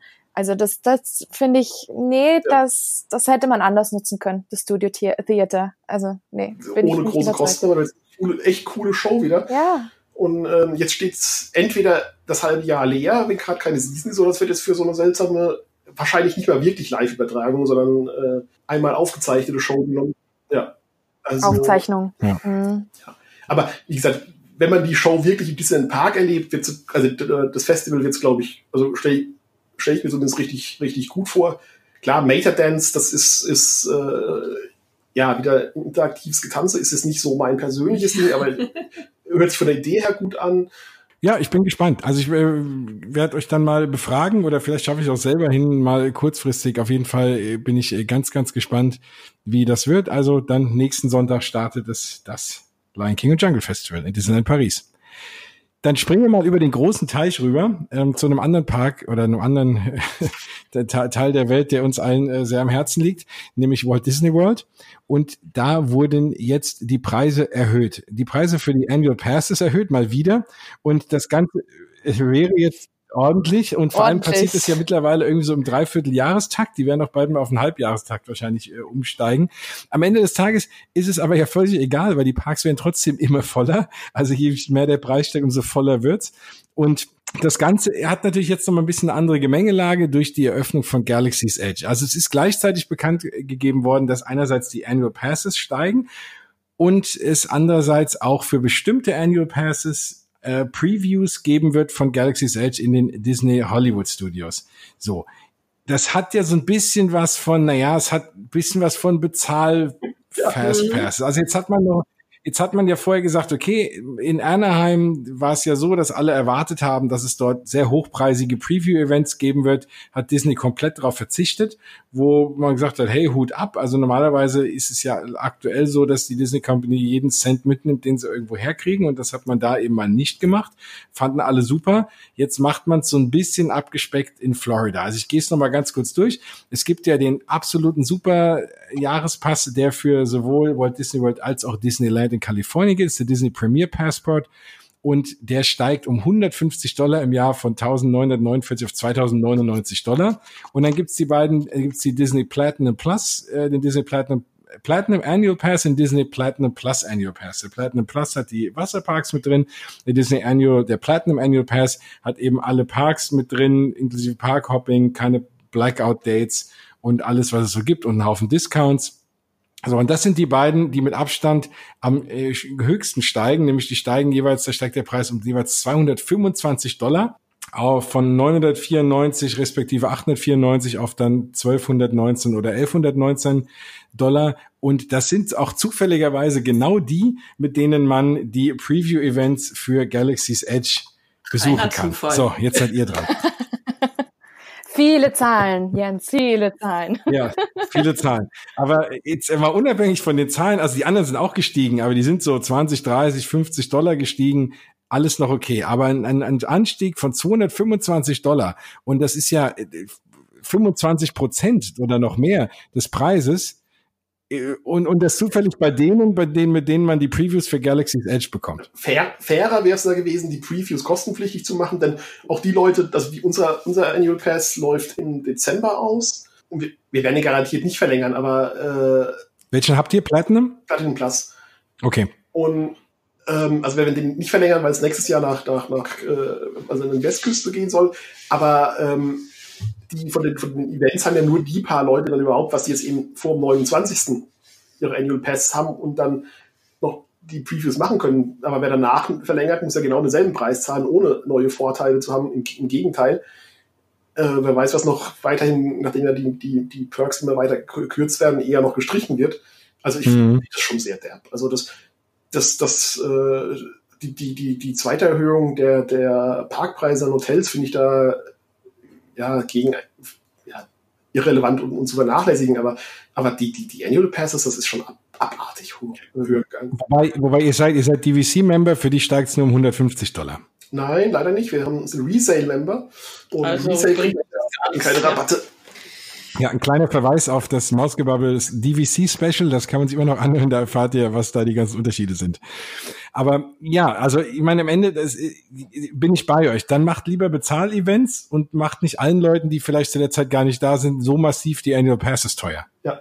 Ja, also im Augenblick sehe ich keinen Sinn mehr drin, den Annual Pass neu zu kaufen, solange es zumindest noch über Irland die 21-Tages-Tickets zu einem recht guten Preis gibt. Also da wird der Annual Pass ja immer unattraktiver. Absolut.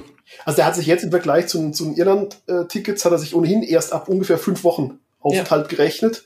Ja, und jetzt müsstest du, inzwischen müsstest du äh, ja, sieben Wochen hinfahren im Jahr, damit sich der Annual Pass noch rechnen würde. Und das sind ja, das könnte man sagen, ja, aber die Locals gehen ja viel öfter hin, aber gerade die, die Annual Passes richten sich ja nicht nur an die Locals. Die, das sind, die kriegen ja noch mal andere. Also, Genau, die kriegen Florida Resident äh, Annual Passes, den hatte ich auch mal. Ähm, das war eine ganz tolle Zeit, vor allem war der echt günstig. Aber genau, das sind ja eben die Non-Locals und da muss ich sagen, das ist schon, ja, ein, ein Batzen. Jetzt ist aber auch die Frage, ich meine, Galaxy's Edge, klar, wenn wir jetzt vor ein paar Wochen gesprochen hätten, hätte ich gesagt, wow, ne, klar, das zahlen Leute so. Jetzt hat aber Galaxy's Edge schon eine Weile auf. Hier und da mit gemischten Reviews, was einzelne Dinge angeht, was dann doch das Thema Crowd Control angeht und so, da können wir gleich noch mal reingehen. So, und dann das darauf irgendwie davon so ein bisschen abhängig zu machen, weiß ich nicht. Zumal dem, ich sag mal, wenn, wenn Rise of the Resistance aufhört zu dem Zeitpunkt, dann ist das auch noch mal was anderes. Aber wenn es jetzt, wenn das auch noch zu hat und es, man kennt jetzt schon alles irgendwie, vor allem die Leute, die echt so scharf drauf sind. Klar, jetzt nicht jeder aus Orlando schafft es nach Kalifornien, aber insgesamt muss ich schon sagen, ja, weiß ich nicht, ob das jetzt so ein, so ein Riesending ist. Also ob man das sich so teuer bezahlen lassen ja. muss. Ja, keine Ahnung. Was, ähm, was auch noch hochgegangen ist im Übrigen sind die Overnight Parking Fees.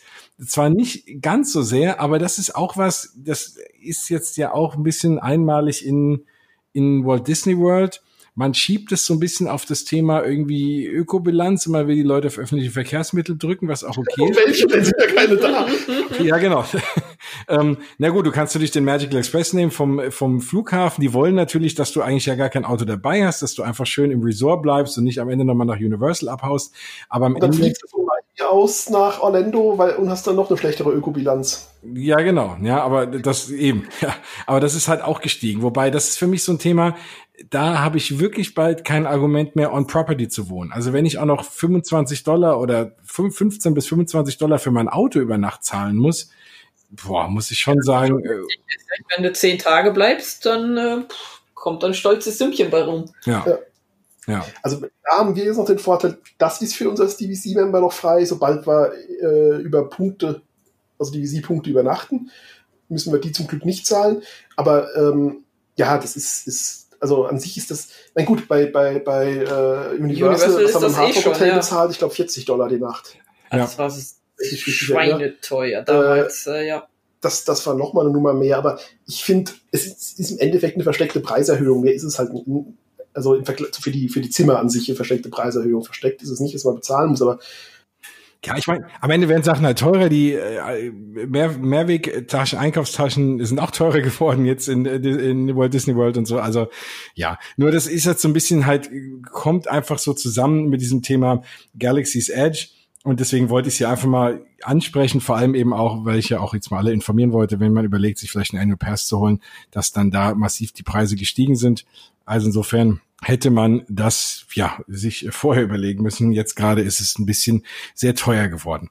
Dann haben wir noch das Thema, dass wenn wir gerade in Disney Hollywood Studios sind, dass man dort jetzt auch für die Fast Passes die Tiers geändert hat. Also es war ja bis, es ist ja so, kurzer Abriss, wenn in jedem Park gibt es sogenannte Tier 1 Fast Passes, von denen muss man sich eben einen aussuchen, da kann man nicht drei Attraktionen von also man kann sich nicht alle seine drei Fastpasses in diesen Top-Attraktionen aussuchen, sondern in der Regel einen davon. Und dann gibt es die, der ganze Rest ist dann Tier 2 Attraktionen, da kann man seine anderen Fastpasses buchen.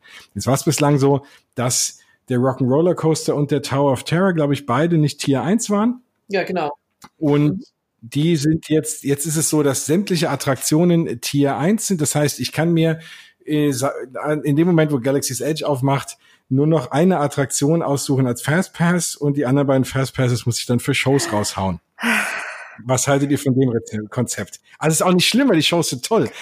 Das soll gar nicht so klingen. Ich, ich höre Bianca schon, äh, schon äh, zu Recht äh, aufatmen. Naja, so ein bisschen hat's mich schon gestört, als diese News reinkamen. Ob es jetzt mich persönlich betrifft, soweit mag ich jetzt noch nicht erzählen. Aber ähm, ich find's durchaus äh, schon ein bisschen schwierig. Ich meine, ich, ich verstehe so ein bisschen den Gedanken dahinter, die wollen natürlich schon so ein bisschen, bisschen auch kontrollieren und ein bisschen mehr äh, auch shiften in Richtung Shows und dementsprechend auch so ein bisschen versuchen, die Massen zu kontrollieren. Finde es aber natürlich trotzdem ein bisschen schwierig, weil ich das ich die Angst habe, dass dadurch die Warteschlangen noch mehr explodieren werden, äh, weil der Run viel größer ist, weil man nur noch eine Attraktion reservieren kann. Und deswegen puh, bin ich bin ich mal gespannt, wie das dann in in der Umsetzung dann auch aussieht. Ich kann es mir jetzt noch nicht so richtig vorstellen, wie sich das dann wirklich auf die realen Wartezeiten dann ähm, ja verhält, wie sie wie es sich auswirken wird. Ich denke, das werden werden wir dann in, in den Monaten sehen. Wann fängt's an? Ende August, glaube ich, mit der Eröffnung von Galaxy's Edge. Oder? 29. 29. Genau, richtig direkt zur Eröffnung. Also da bin ich echt gespannt. Ja, also da bin ich wirklich gespannt, wie sich das letztendlich auswirken äh, wird. bin ein bisschen skeptisch, habe auch ein bisschen Angst. Wir werden sehen. Aber richtig großer Fan davon bin ich ehrlich gesagt nicht. Ja. Welchen würdet ihr denn dann nehmen? Also ihr habt jetzt die Chance zwischen allen Attraktionen, ihr müsst euch eure Fastpasses buchen. Welchen Tier 1 Fastpass nehmt ihr denn für die Hollywood Studios? Slinky Dog? Ja. Also es ist noch nicht bestätigt. Also Disney hat es noch nicht offiziell bestätigt. Ich muss sagen, es sind immer noch, noch Gerüchte, aber es ist, sag mal, 99 Prozent. Also ich habe auch diese Woche unseren Room Request über, über ein DVC gemacht und habe da mit dem Castmember gechattet und habe die dann auch gefragt, wie es denn da aussieht. Und er meinte, ah ja, interesting question. Und er hat das Gerücht natürlich auch gehört. Ähm, er kann das aber nicht sagen, dass es so sein wird. Das ist ja noch nicht offiziell. Aber wenn er mir was raten dürfte, also er hat da so ein Gefühl, dass das kommen könnte. also, das. Aber es ist immer noch nichts, also die Leute, die im August da sind, können ja jetzt schon ihre Fastpass buchen. Noch nicht für aber den bald kannst du für den 29. buchen. Ich bin gespannt, wenn sie es nicht vorher offiziell ankündigen, ob dann nachträglich die, die äh, storniert werden, wenn Leute anders gebucht haben. Ja, aber das kannst du ja eigentlich fast nicht machen, ne? Weil dann fliegen dir alle deine Fastpasses raus. Vor allem wissen, muss ja irgendeiner entscheiden, welchen du behältst von den Tier 1 Fastpassen. Ja, aber es ja. ja schon, doch, es gab ja schon mal eine Situation bei Änderungen, dass dann Leute, dass die komplett neu buchen mussten. Ja. Dann möchte ich aber nicht bei Guest Relations arbeiten. Ja. Hunderten von Menschen ihre Fastpasses rausgeschmissen hast, ja. Ja, das ist wieder was anderes. Aber es gab es vor ein paar Jahren, da gab es auch eine Veränderung, ich, ich weiß gar nicht mehr, mit was genau geändert wurde, aber da haben die Leute, die betroffen waren, auch eine E-Mail bekommen. Achtung, es gab Änderungen und jetzt sind die und die Fastpässe gestrichen. Bitte loggen Sie sich ein, kontrollieren Sie und machen Sie neu. Okay, hm. naja, dann hoffen wir mal, dass das, äh, dass, dass sie das nicht so machen, sondern dass sie es jetzt einfach dann schnell vorab umsetzen und dann ist es halt eben so, ja, ich meine, es gibt ja auch wiederum die Theorie, es müsste ja dann vielleicht ein paar weniger Fastpasses geben. Weiß ich gar nicht. Also wenn dann jeder nur einen, ja gut, dann hat jeder, also dann habe ich das Gefühl, dass es wahrscheinlich weniger Fastpasses gibt, zumindest in den Morgenstunden für die einzelnen großen Attraktionen. Und die Theorie von vielen besagt ja, dass ohne Fastpass die Schlangen eigentlich kürzer sind, weil schnellerer Durchsatz herrscht. Vielleicht wirkt sich das auch positiv auf die Schlangen aus. Das werden wir einfach mal sehen. Das Problem ist ja nur, du kannst ja den nächsten Fastpass erst buchen, wenn du die ersten drei rum hast. Und wenn du zwei für Shows nutzen musst, die in der Regel nicht so vor 11, 11.30 Uhr anfangen, dann kannst du vor dem frühen Nachmittag dir überhaupt keinen vierten Fastpass irgendwie buchen. Ja, einziges ähm, wie sagt man, Schlupfloch ist noch ähm, Star Tours ist auch in der Show-Kategorie. Ah, okay. Also damit kann man es noch ein bisschen abkürzen. Was echt fies ist. Also ich finde, was man so Star Tours antut, ich liebe Star Tours. Ich finde, das wird immer so abgetan. Und äh, mir tut das auch in der Seele wie dass da nichts los ist. Jetzt als unlängst, als ich an Disney Paris war, äh, irgendwie auch nur fünf Minuten Wartezeit und so. Mir tut das echt in der Seele weh, weil ich finde es eine tolle Attraktion. Aber dann hast du einen leeren Tag erwischt, weil die letzten Male, wo ich immer Star Tours fahren wollte, war es nichts unter 60 Minuten. Okay. Manchmal sogar bei 80. Also die letzten Besuche waren Star Tours immer voll. Ja gut, das freut mich so ein bisschen, weil ich, wie gesagt, das, das gönne ich der Attraktion. Dir jetzt nicht, dass du das lange anstehen musst, aber Ach, ich hatte, ich hatte wirklich, na gut, dann geht's. ja, ja, also das ist, wir sind gespannt. Ich denke ohnehin, dass, dass Galaxy's Edge alles so ein bisschen durcheinanderwirbeln wird in den Hollywood Studios. Man weiß ja auch noch nicht, führen die da überhaupt Fastpasses für ein oder, oder, oder doch. Und ähm, müssen wir alles mal so ein bisschen im Auge behalten. Also wie sie auch die Wartezeiten dann ausgehen, wie überhaupt, wie voll der Park wird. Ich bin auch mal sehr mhm. gespannt, wie es in den anderen Parks wird. Ob sich dann alles komplett in die Hollywood Studios dann schmeißt, zumal dem es ja auch die Extra Extra Magic Hours gibt, morgens schon. Ja, und Wahnsinn. Also äh, ja. äh, wie alle, die wir kennen, die derzeit, also am Anfang hinfahren, sind alle schon, ja, ja, einen Tag mindestens um vier Uhr aufstehen. Also ich glaube, genau. nee, also äh, nein. Ja, dann sitzt du im Millennium Falcon und, und äh, nix ja, ein. Du bist doch der Pilot und versaust den anderen die Fahrt dadurch. ja, genau. Also ich glaube, morgens um vier würde ich äh, für Galaxy's Edge mit Smuggler's Run nicht anstehen. Für Galaxy's Edge mit Rise of the Resistance würde ich morgens um vier aufstehen. Ich glaube, ja. da, da müsste man gar nicht lange überlegen. Das Ding wird dick und ich glaube, dann lohnt sich's auch wirklich. Das würde ich machen. Aber nur für Smuggler's Run, nee. Ja, fahre ich halt Resistance auch erst in zwei Jahren, würde ich mir sagen. Also das steht dann ja auch noch, es geht ja nicht weg. Also, ja, vor allem, vor allem glaube ich, dass die, die werden lange brauchen, dass du wirklich alles im A-Modus siehst. Also, dass du, dass du nicht irgendwelche Animatronics im B-Modus siehst Und äh, ich, ich bin sehr gespannt, wie lange die brauchen. Ich meine, das ist ja jetzt nicht ohne Grund, macht es ja später auf. Also sie kriegen die Technik nicht so ganz in den Griff. Klar, wir freuen uns ja immer alle, wir fordern ja immer alle von Disney weiter tolle, aufwendige Attraktionen zu bauen. Dann machen sie es mal und dann meckern wir, dass sie nicht frühzeitig fertig werden. Es ist halt auch sehr aufwendig, sehr technisch hochwertig und dann braucht man so ein bisschen seine Zeit. Insofern ist es vollkommen okay, dass die sich alle Zeit nehmen, aber das wird natürlich dementsprechend fehleranfällig sein. Ja, also, also lieber nehmen Sie wirklich Zeit und dann haben wir irgendwann funktionierenden Disco Yeti. Also nee, bin ich mir auch ziemlich sicher, dass sie da rumtüfteln und Gerüchte besagen ja, dass es in Anaheim schon fertig ist. Also ähm, das die sind ziemlich weit, die haben die Fehler wohl behoben, die testen dabei. Ähm, das sieht wohl auch alles wohl schon sehr gut aus, nach dem, was man so intern hört. Ähm, die aktuellen Gerüchte besagen ja, dass es sogar parallel aufmachen. Ne? Also nichts vorher in Anaheim und danach erst in Orlando, ja. sondern Rise of the Resistance könnte wahrscheinlich im November parallel in beiden Parks öffnen. Die Chancen stehen anscheinend im November am höchsten. Es war ja wohl eine derselbe, sage ich mal, irgendwie Fehler oder irgendwie ein gewisses Teil oder irgendwas, was ausgetauscht nee, werden das ist der RFID, es ist der RFID-Chip. Die hatten ein Problem, die einzelnen Wegen durch die Showbuildings auf zwei Etagen fahren zu lassen. Das ist dasselbe Prinzip wie bei Ratatouille. Ne? Ja. Wir haben ja hier äh, komplett trackless, äh, trackless, äh, trackless Wagen, wollte ich schon sagen. Deutsch. Ähm, ja. ja, aber wir haben halt ein komplett trackless Ride der natürlich geführt werden muss. Und die hatten ein ganz, ganz großes Problem wohl mit den einzelnen Signalen. Und ohne jetzt zu spoilern, aber das Showgebäude hat zwei Etagen. Und anscheinend ist das eben der große Trick, den sie bislang noch nie gemacht haben. Ratatouille ist auf einer Ebene. Bruce Honey hatte es auf einer Ebene. Mhm. Die machen jetzt was Neues, was sie so vorher noch nicht gemacht haben. Und die hatten anscheinend Probleme mit dem, das funktioniert ja wie so ein WLAN. Signale, wohin der Wagen halt fahren muss. Und dieses Signalsystem war sehr fehleranfällig und hat noch nicht ganz funktioniert, wie sie es haben wollen. Aber die sind wohl jetzt, die haben die Probleme behoben, die sind wohl da auch jetzt dran. Die Frage ist nur, wann es jetzt endlich aufmacht. Und da äh, habe ich jetzt der letzte auch einen Artikel gehört mit äh, mehreren Chancen, wann es öffnen könnte, wie es öffnen könnte. Und ich da standen, glaube ich, die Chancen im November am höchsten, ähm, aber auch dicht gefolgt vom Oktober habe ich jetzt gehört. Also, solange es am 10. Oktober aufmacht, bin ich zufrieden. also ich würde, ich werde ja hoffentlich mal gucken, dass ich im November mal so drei, vier Tage rüberkomme. Dann, ja, also mein größter Albtraum wäre, dass es irgendwie ein Tag, nachdem ich abreisen muss, aufmacht, ja. Das ist ähm, Traum. Ja, ja. ich habe mir ja für den, also für den Trip jetzt hatte ich echt die Hoffnung, dass Star Wars Galaxy's Edge auch gar nicht aufmacht. Also ja. dass mhm. die Meldung kam, es macht am 29. August auf, eine Woche später fliegen wir, dachte ich so, oh ne, bitte nicht. Also ich hätte eigentlich gerne entspannten, ruhigen Urlaub noch gemacht und hätte das dann lieber in zwei Jahren erst gesehen. Ähm, mhm. Und wenn jetzt auch noch, noch aber wenn, wenn Reise of the Resistance dann so, was weiß ich, am 11. Oktober aufmachen würde, wäre wär ein Traum für mich, weil dann würden garantiert viele Leute noch die zwei, drei Wochen warten mit dem Besuch, äh, ja. statt, statt äh, im September zu, zu besuchen und dann hätten wir es etwas ruhiger. Also das fände ich jetzt gut.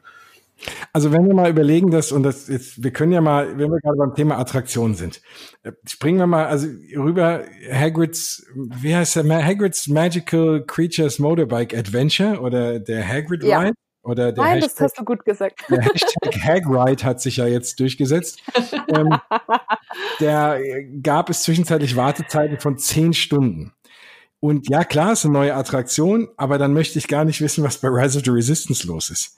Also das ist ja, klar, Potter-Fans sind vielleicht genauso verrückt wie Star Wars-Fans, äh, und im Zweifel auch die, in der Regel auch die gleichen Personen. Aber das ist schon, also das, das, ich, ich möchte, da werden die Leute morgens um eins schon auf dem Parkplatz stehen. Ich weiß gar nicht, was, wie das, wie das funktionieren soll in Hollywood Studios. Ja, ja kommt drauf an, ob, ob sie das oder? zulassen. Nein, kommt drauf an, ob sie es überhaupt zulassen werden, ja. weil in Anaheim machen sie es ja auch ähnlich. Also da ist zum Beispiel der erste Tag, nachdem jetzt die reservierungslose Phase beginnt, da macht der Park nicht um, äh, da macht der Park um Mitternacht auf und da lassen sie die Leute rein. Das ist aber nur ein Tag. Der Tag drauf, da wird Disneyland einen Scheiß tun. Die machen um fünf auf. Das heißt, vor fünf kommst du gar nicht erst aufs Gelände, kommst in keine Parkplätze, du kannst, brauchst gar nicht nachts erst campieren, weil du kommst nicht auf dieses Gelände drauf.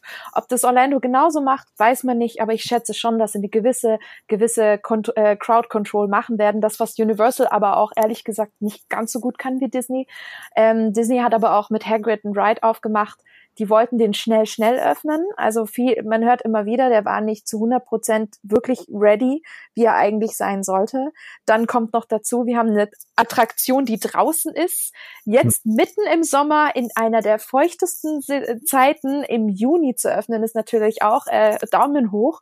Und was natürlich auch extrem fehleranfällig ist. Und äh, die Leute haben, standen ja nicht zehn Stunden an und die, die Schlange ist super flüssig nach vorne gegangen. Nein, man hat ja katastrophale Berichte gehört von Leuten, die ja zum Teil umgekippt sind in der Warteschlange, weil die Schlange sich nicht bewegt hat. Die Leute saßen auf Boden, konnten nicht auf Toilette, haben, äh, waren dehydriert, hatten nichts zu essen. Also es müssen ja wohl katastrophale Zustände gewesen sein und wohl noch sein. Also ich habe erst vor drei Tagen bei Twitter reingeguckt und da waren die Beschwerden bei Universal immer noch so hoch. Also es ist auch seitens Universal, der Ride läuft halt noch nicht rund.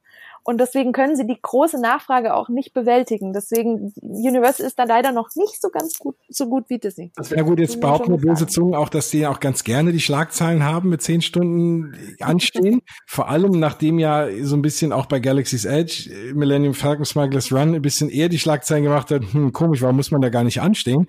Weil das war ja in den Hochzeiten irgendwie 20 Minuten. Klar, war es natürlich so, dass man das ganze Land klein gehalten hat, also beziehungsweise die, die Crowds klein gehalten hat und deswegen deswegen auch weniger Leute in dem, in dem Land waren, deswegen auch weniger Leute fahren konnten. Millennium Falcon hat einen ganz guten Durchsatz. Da macht es schon Sinn, dass es nur eine Viertelstunde, 20 Minuten Wartezeit ist, was ja eigentlich so auch außen. Das hm? System, hm? das System mit den Tickets dringt halt nicht so nach außen. Die Leute denken dann wirklich, genau. es tritt also nur aus der Ferne wahrnehmen, dass nichts los wäre. Genau, und dann hörst du eben, was, da stehen Leute zehn Stunden an und da nur 25 Minuten, dann muss das eine ja Mist sein und das andere der beste ja. Ride aller Zeiten. Und das glaube ich auch, damit spielt Universal auch. Das Problem, was die natürlich hatten, die haben keine Soft Openings gemacht, die hatten eine ganz kurze Testphase, also die Soft Openings sind komplett weggefallen und die haben es einfach mal aufgemacht. Und dann, ja, das Thema draußen. Und deswegen habe ich das auch hier mal auf, auf die Themenliste geschrieben. Wie seht ihr das denn? Also ich glaube, dass dieses ganze Thema so ein bisschen familienfreundlicherer Coaster mit Show-Elementen auch das sein wird, was wir in Guardians of the Galaxy sehen. Vielleicht noch mit ein bisschen mehr Screen-Anteil, hoffentlich auch mit Animatronics. Und da ist natürlich der Vorteil, der Ride ist drinnen. Der Ride ist nicht wetteranfällig. Wir haben jetzt bei, bei dem Hag Ride, das ja auch, dass sobald irgendwie ein Gewitter in der Nähe ist, muss der, muss die Attraktion pausieren. Du hast die Animatronics, die nicht so aufwendig sein können, weil sie eben wetterfest sein müssen. Und alles in allem ist das natürlich äh, ziemlich fies, vor allem wenn du eine Attraktion hast, wo Leute jetzt extra dorthin kommen. Deswegen und also auch da, die sieht sensationell aus. Aber du hast natürlich dann, wenn du Pech hast und es regnet den ganzen Tag, hat das Ding einfach mal zu. Und dann ist es für die Frustration, glaube ich, auch schon ganz gut da. Also ich ja, bin gar nicht begeistert davon. Also von Bildern. Ich, über das Fahrgefühl kann man natürlich nicht wirklich was aussagen. Klar, das, wenn man selbst nicht gefahren ist, aber ich, die, die ganzen äh, äh, On-Ride-Videos, also überzeugen mich jetzt nicht großartig. Ich finde, man sieht zu viel Strecke.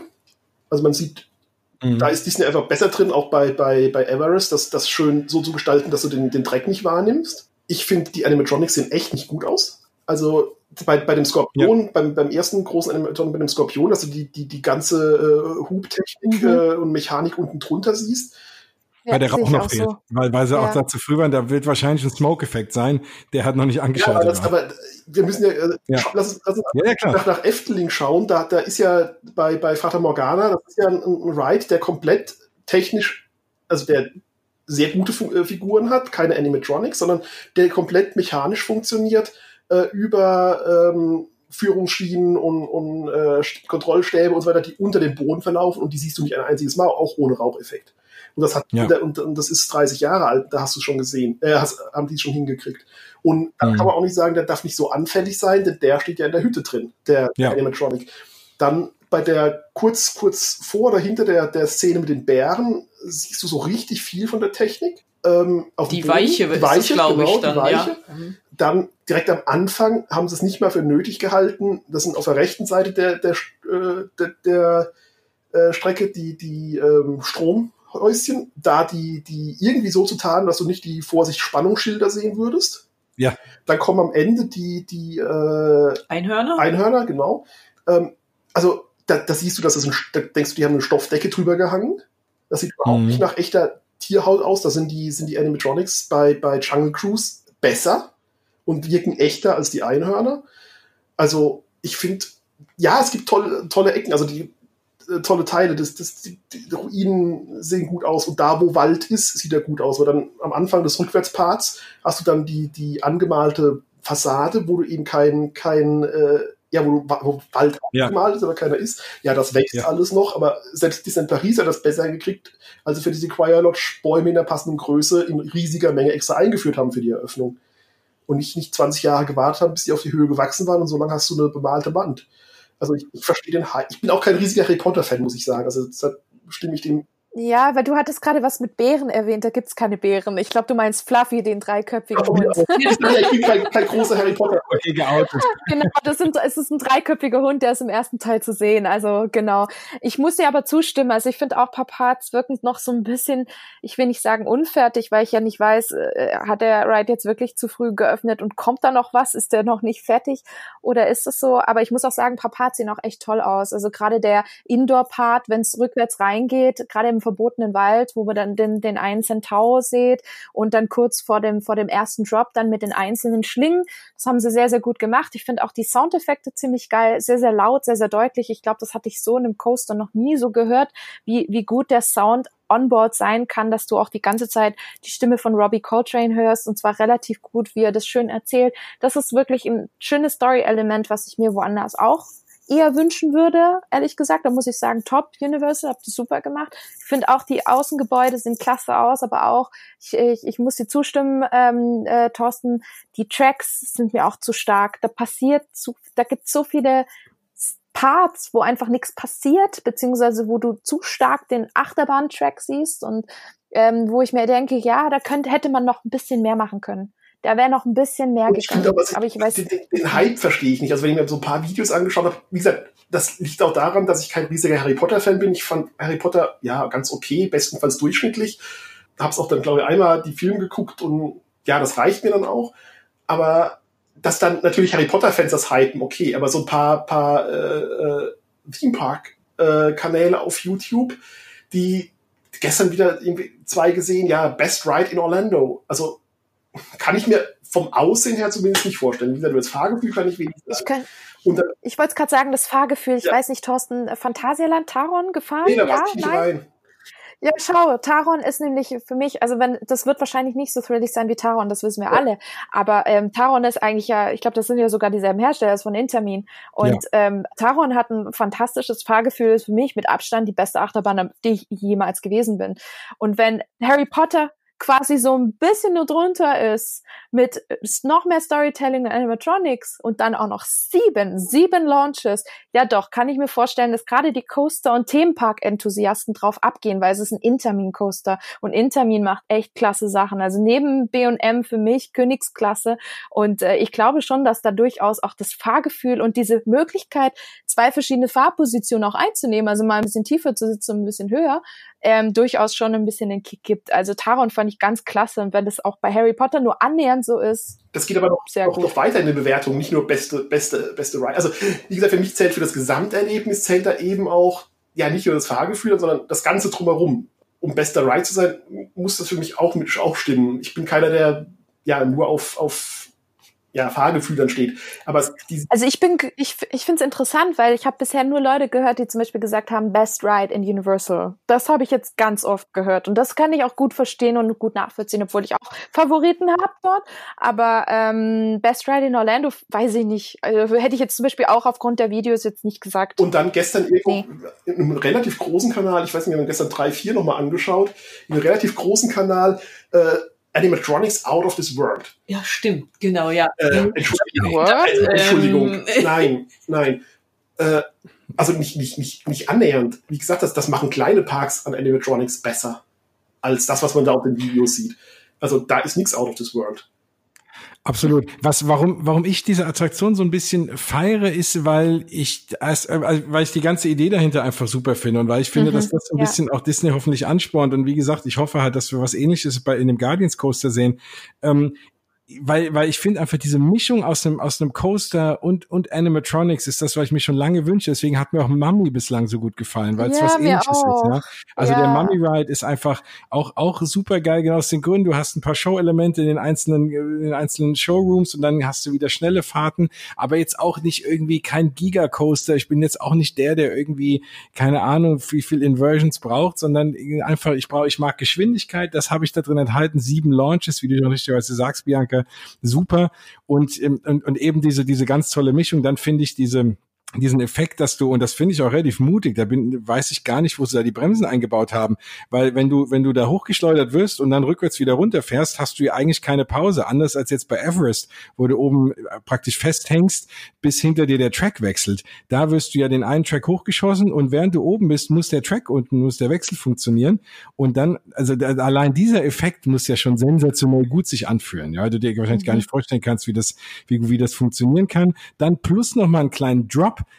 also einen kleinen Tower of Terror-artigen echten Drop und nicht irgendwie, dass du vorne einen Berg runterfährst. Also diese Mischung aus diesen ganzen, so aus das Beste von allen Attraktionen irgendwie rausgenommen, ist halt das, was, was ich super finde. Ja, es ist nicht so toll umgesetzt, glaube ich auch, vor allem wenn man sich vorher das Concept Art angesehen hat, sah es noch mehr nach Wald an und, ne, und das, es wurden ja auch ein paar Szenen gestrichen, dass die Weasleys am Anfang in dem Auto neben dir herfahren und so Geschichten und äh, dann, dann solche Sachen, also das, ne, der wurde auch ein bisschen abgespeckt, aber ich finde einfach schön, dass man diesen, dass man diesen Weg geht. Genau wie man damals mit Spider-Man auch mal was ganz Neues gebaut hat. Einfach mal, das, das mag ich halt, mal komplett neue Ride-Konzepte und nicht dasselbe wieder aufgewärmt mit einem anderen Theming. Und das ist das der Grund, warum ich gerade mich äh, sehr gefreut habe über diesen äh, Hagrid's Coaster Mhm. und hoffe eben, dass Disney das noch mal verbessert. Bei, bei Guardians, da hast du ja dann auch noch das Thema, dass, dass sich der Wagen in sich auch noch mal dreht ein Mhm. bisschen und da hast du ja noch mehr Möglichkeiten. Oh ja, da freue ich mich. Da freue ich mich richtig. Und da bitte mindestens ein Rocket und ein Groot Animatronic Minimum. Bitte. Ja, gut, Rocket hat mir schon, ach so, aber ja, ich denke auch, ich meine, wenn man, wenn man sich den Rocket Animatronic in dem Guardians Ride jetzt Fantastisch. Ja. äh, anschaut in äh, Disneyland, Anaheim, ähm, Mission Breakout, genau, jetzt fällt mir es wieder ein. Das, das, das ist ja auch schon sensationell. Also ich glaube auch, die kann man wirklich gut machen. Vor allem, weil es ja keine echten Menschen sind. Ich glaube, Groot lässt sich auch sehr gut animieren. Und wenn Disney eins kann, sind es auch die Animatronics. Also da mache ich mir mal keine Gedanken. Und dann kann, können die von mir aus auch ja, dann können die von mir aus auch den Parkplatz verschandeln, dass man dieses massive Showbuilding sieht. Wenn es dafür so eine gute Attraktion ist, kann ich damit am Ende des Tages Aber leben. wie das nach Epcot passt, das Ja. frage ich mich einfach immer noch. Also da, Na gut, es, es gibt ja die Story, dass Star-Lord in den 80ern mal in Epcot war und das ist Genau, deswegen. Peter Quill Aber- hat Epcot besucht, Leute. Punkt ja. aus. That's the story. Ja, hm, aber, aber das, das, das, das, wird bestimmt eine tolle Bahn. Das will ich gar nicht, aber ich sehe einfach noch nicht, wie das nach Epcot passt. aber Und das, das ganze Epcot-Konzept wird aufgeweicht, Ja. also ändert das auch nichts mehr. Ich wollte es gerade sagen. Das- genau, das Konzept wird ja neues. Und das tut mir, glaube ich, mehr weh als vielen anderen oder jedem, dem es so geht wie mir. Also wenn ich eins liebe, ist es klassisches Epcot und das, das ist das, womit ich, womit ich mich mit mit dem klassischen Epcot ist auch meine Liebe zu Disney gewachsen und zu den Parks und das tut mir in der Seele weh zu sehen, dass davon nichts mehr übrig ist. Aber ich habe jetzt mich so lange damit äh, irgendwie, ich bin durch diese verschiedenen Phasen der Trauer irgendwie durch und habe äh, Epcot für mich jetzt ist ist jetzt halt ein anderer Park und und ich kann damit jetzt ganz gut leben und ich werde das alte Epcot nie wieder zurückbekommen. Ähm, Mhm. jetzt, wenn dann auch noch sich die Abendshow ändert, ja, dann ist es für mich, dann ist es, hat es nicht mehr viel mit dem alten Epcot zu tun. Und ja, obwohl, ich nehme es ein bisschen zurück. Jetzt kommt ja wohl der Regenbogentunnel zurück. Und da, das ist auch so ein bisschen ein Relikt aus meiner, aus meiner Kindheit, also in dem Journey into Imagination Pavillon, ne, nach dem Ride, da gab es ja immer diese damals super Hightech coolen Spiegelgeschichten da und dieser berühmte Regenbogentunnel, wo es auch das berühmte Michael Jackson Bild gibt, der soll jetzt da irgendwie wieder aufgebaut werden. Das hat, hat so ein bisschen was Nostalgisches, aber insgesamt, klar, ist Epcot nicht mehr das, was es mal war. Ja, und deswegen, und dann, dann können sie auch einen coolen, coolen Coaster reinbauen, äh, sei es drum. Solange sie, solange sie Spaceship Earth halbwegs intakt lassen, können sie alles andere machen. Oh ja, genau. Gott, Solange bitte nicht Nur anfassen. aufgefrischt und nicht, nicht also neue Ja. letzte Szene und neue Ja. Abfahrt und von mir aus aber bitte nicht das Konzept ändern. Das wäre Finger weg von die Spaceship einzige Attraktion Epcot, die ich jedes Mal, also jeden Tag, den wir da sind, fahren muss. Mindestens einmal. Ja, Ja, ich finde die auch großartig. Ganz Ich- großer Fan von. also wenn die da anfangen, irgendeine IP reinzupacken, dann äh, ah. Ja, wenn wir gerade bei Epcot sind, es wird ja, oder ja, ich weiß nicht, ob das schon so halbwegs offiziell ist, aber es soll wohl in der Parks and Resorts Präsentation auf der D23 Expo eine große Geschichte geben, ähm, wobei es ist ja Disney Parks Experiences and Products, genau Products und Parks and Resorts ist ja gemerged worden, hängt alles unter Bob Chapek und äh, heißt jetzt Disney Parks Experiences and Products und da gibt's am 25. August äh, während der D23 Expo um 10.30 Uhr am Morgen eben diese Präsentation von Bob Chapek und da ist angekündigt, sogar offiziell auf der D23 Homepage, including more about the transformational plans for Epcot. So, das ist natürlich, da sind wir mal ganz gespannt. Also da gibt's ja jetzt einiges an Gerüchten. Es gab bei äh, WDW News Today, das, unlängst gab es ja dieses Gerücht, dass äh, The Land Pavilion wegfällt und der Seas Pavilion wegfällt. Da habe ich ja in meiner vorletzten Sendung auch mal drüber gesprochen. Dann gab es jetzt dieses Gerücht, dass die Country Bear Jamboree wegfallen soll, beziehungsweise werden soll durch eine, durch eine Toy Story Show. Also wenn wir schon mal beim Thema Gerüchte sind, was, ja, meint ihr denn, was wird äh, auf der D23 announced zum Thema Epcot-Erweiterung und aber auch, was haltet ihr von dem Gerücht zu den Country Bear Jamboree, ja, Ersatz durch eine Toy Story Show?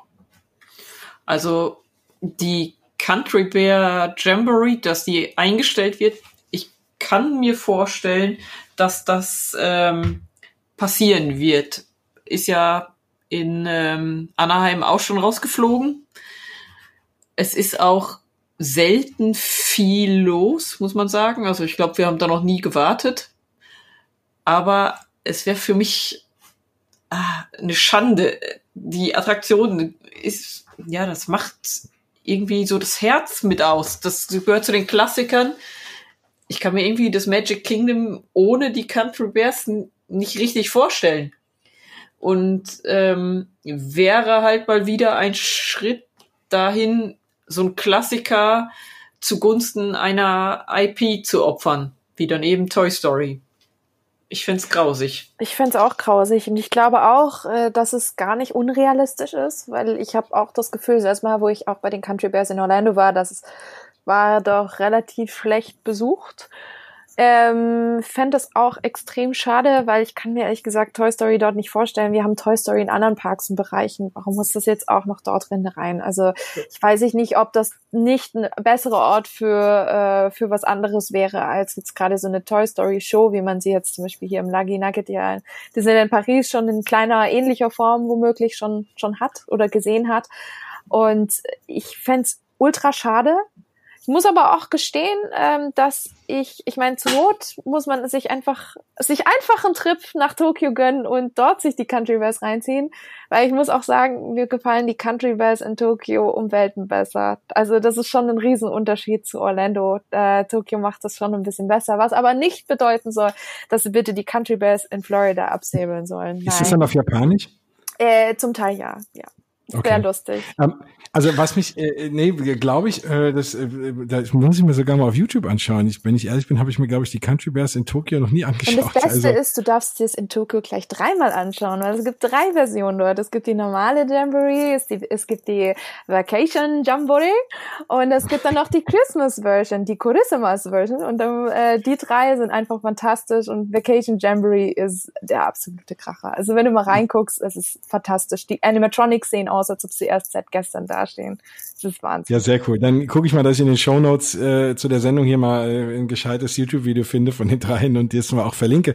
Was mich halt nur ein bisschen ich meine, ich kann es in Disneyland verstehen. Die haben auch ein riesen Platzproblem. Ne, da musst du auch mal hier und da eine Attraktion opfern. Und ich kann es halt, ich verstehe es, ich, ich sehe es halt in Walt Disney World nicht so unbedingt.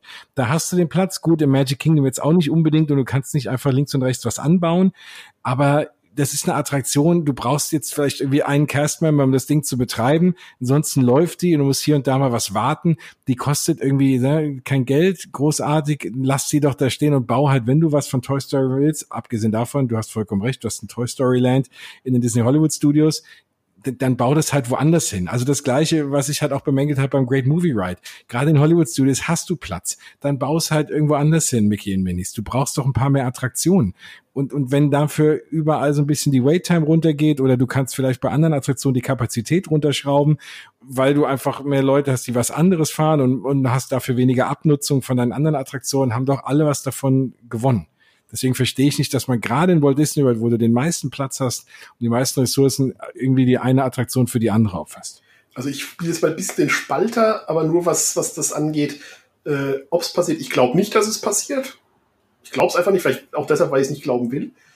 ähm, äh, ja. Ich, ich glaube es aber auch deshalb nicht, weil sie gerade seit, seit letzten äh, Sommer eigentlich die Country Bears stärker wieder eingebracht haben. Es gab wieder mehr Country Bear Merchandise, es gab deutlich mehr äh, Walking Characters von, also die Country Bears als Walking Characters im, im äh, Frontierland und so weiter. Also ich, ja, das, das, ich, ich will es nicht glauben.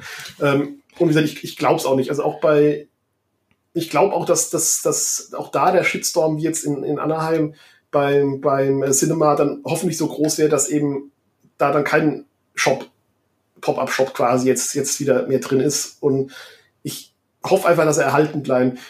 Klar, es, du musst nicht nur ein Casting bezahlen, die Country Bears werden auch nicht für ein Pack Honig arbeiten, aber ähm, nee, also ich hoffe es hoffe jetzt einfach mal nicht. Und zur, zur D23, äh, was da für Epcot angekündigt werden könnte, denkt mit ziemlicher Sicherheit der brasilianische Pavillon. Das wird, wird die, die, denke ich, eine Ankündigung sein.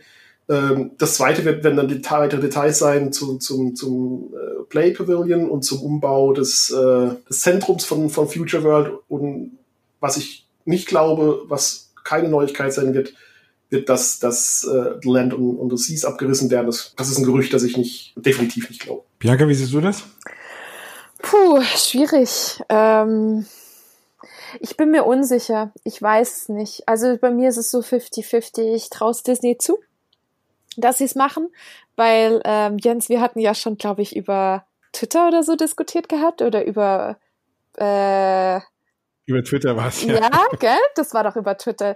Weil da hatten wir beide ja. für, für die Hörer da draußen, wir beide hatten schon diskutiert, kommt das jetzt? Ist da wirklich was dran? Weil ja das Gerücht äh, über äh, eine bestimmte Walt Disney World äh, äh, Fanseite, Fanseite in Anführungsstrichen, aber so dieses Portal gestreut wird, was ja durchaus ja nicht offiziell ist und auch mal bekannt ist für, für äh, Nicht-Treffer.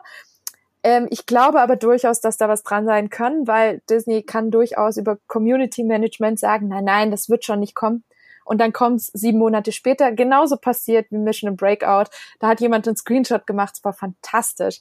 Hat der Disneyland äh, äh, auf Twitter, Disneyland Today gesagt, nein, wir haben derzeit keine Pläne, den Tower of Terror umzubauen. Sieben Monate später die Antwort, wir präsentieren euch Mission Breakout. Ähm, also von daher, das kann durchaus sein, dass da was passiert. Ich hoffe es ehrlich gesagt nicht. Ich hoffe einfach nur auf einen Overhaul, aber ich traue Disney alles zu und das ist jetzt nicht unbedingt im negativen Sinne jetzt gemeint, sondern ich kann mir schon gut vorstellen, dass sie, wenn sie einen Overhaul von Epcot machen, dass sie da wirklich Nägel mit Köpfen machen und sagen, okay, wir gucken uns das jetzt alles an, was wir für Potenziale haben, was weg muss, was weg muss, um vielleicht auch neue Kapazitäten zu schaffen und sie dann komplett radikal an die Sachen rangegangen sind. Und wenn sie das gemacht haben, dann kommt's weg. Also bin gespannt. Ich, ich mhm. habe keine Ahnung. Ich weiß es echt nicht. Ich kann, ich habe kein Gefühl. Ich könnte, ich traue es Disney zu, aber es kann auch sein, dass es bleibt. Also da geht's mir so wie Thorsten, dass äh, ich ich will es im Zweifel einfach nicht wahrhaben. Gerade bei dem. ja, also, ähm, verliert ich kann mir so komplett die Seele. Ich kann mir es auch in der Größenordnung also, einfach nicht vorstellen. Also jetzt Guardians of the Galaxy wird vor dem 40. Geburtstag aufmachen. Ratatouille wird vor dem 40. Geburtstag aufmachen. Der Play Pavilion wird vorher fertig sein. Das Zentrum und der Eingangsbereich werden vorher neu gestaltet sein. Ich kann mir nicht vorstellen, dass sie vor 2022 zwei so riesige Pavillons abreisen und damit Bauarbeiten beginnen und dann quasi die, die ganze von Spaceship Earth aus gesehen, dass die ganze rechte Seite von Epcot im, im Geburtstagsjahr eine riesige Baustelle ist. Denn dann hast du da nur noch den, den äh, schrecklichen Imaginations Pavilion, der viel eher mal, mal eine Überarbeitung brauchen könnte. ähm, Schon wieder. Und, und ja, eine gute Überarbeitung brauchen könnte. Ja. Gut. Ergänzt, ergänzt das Adjektiv noch.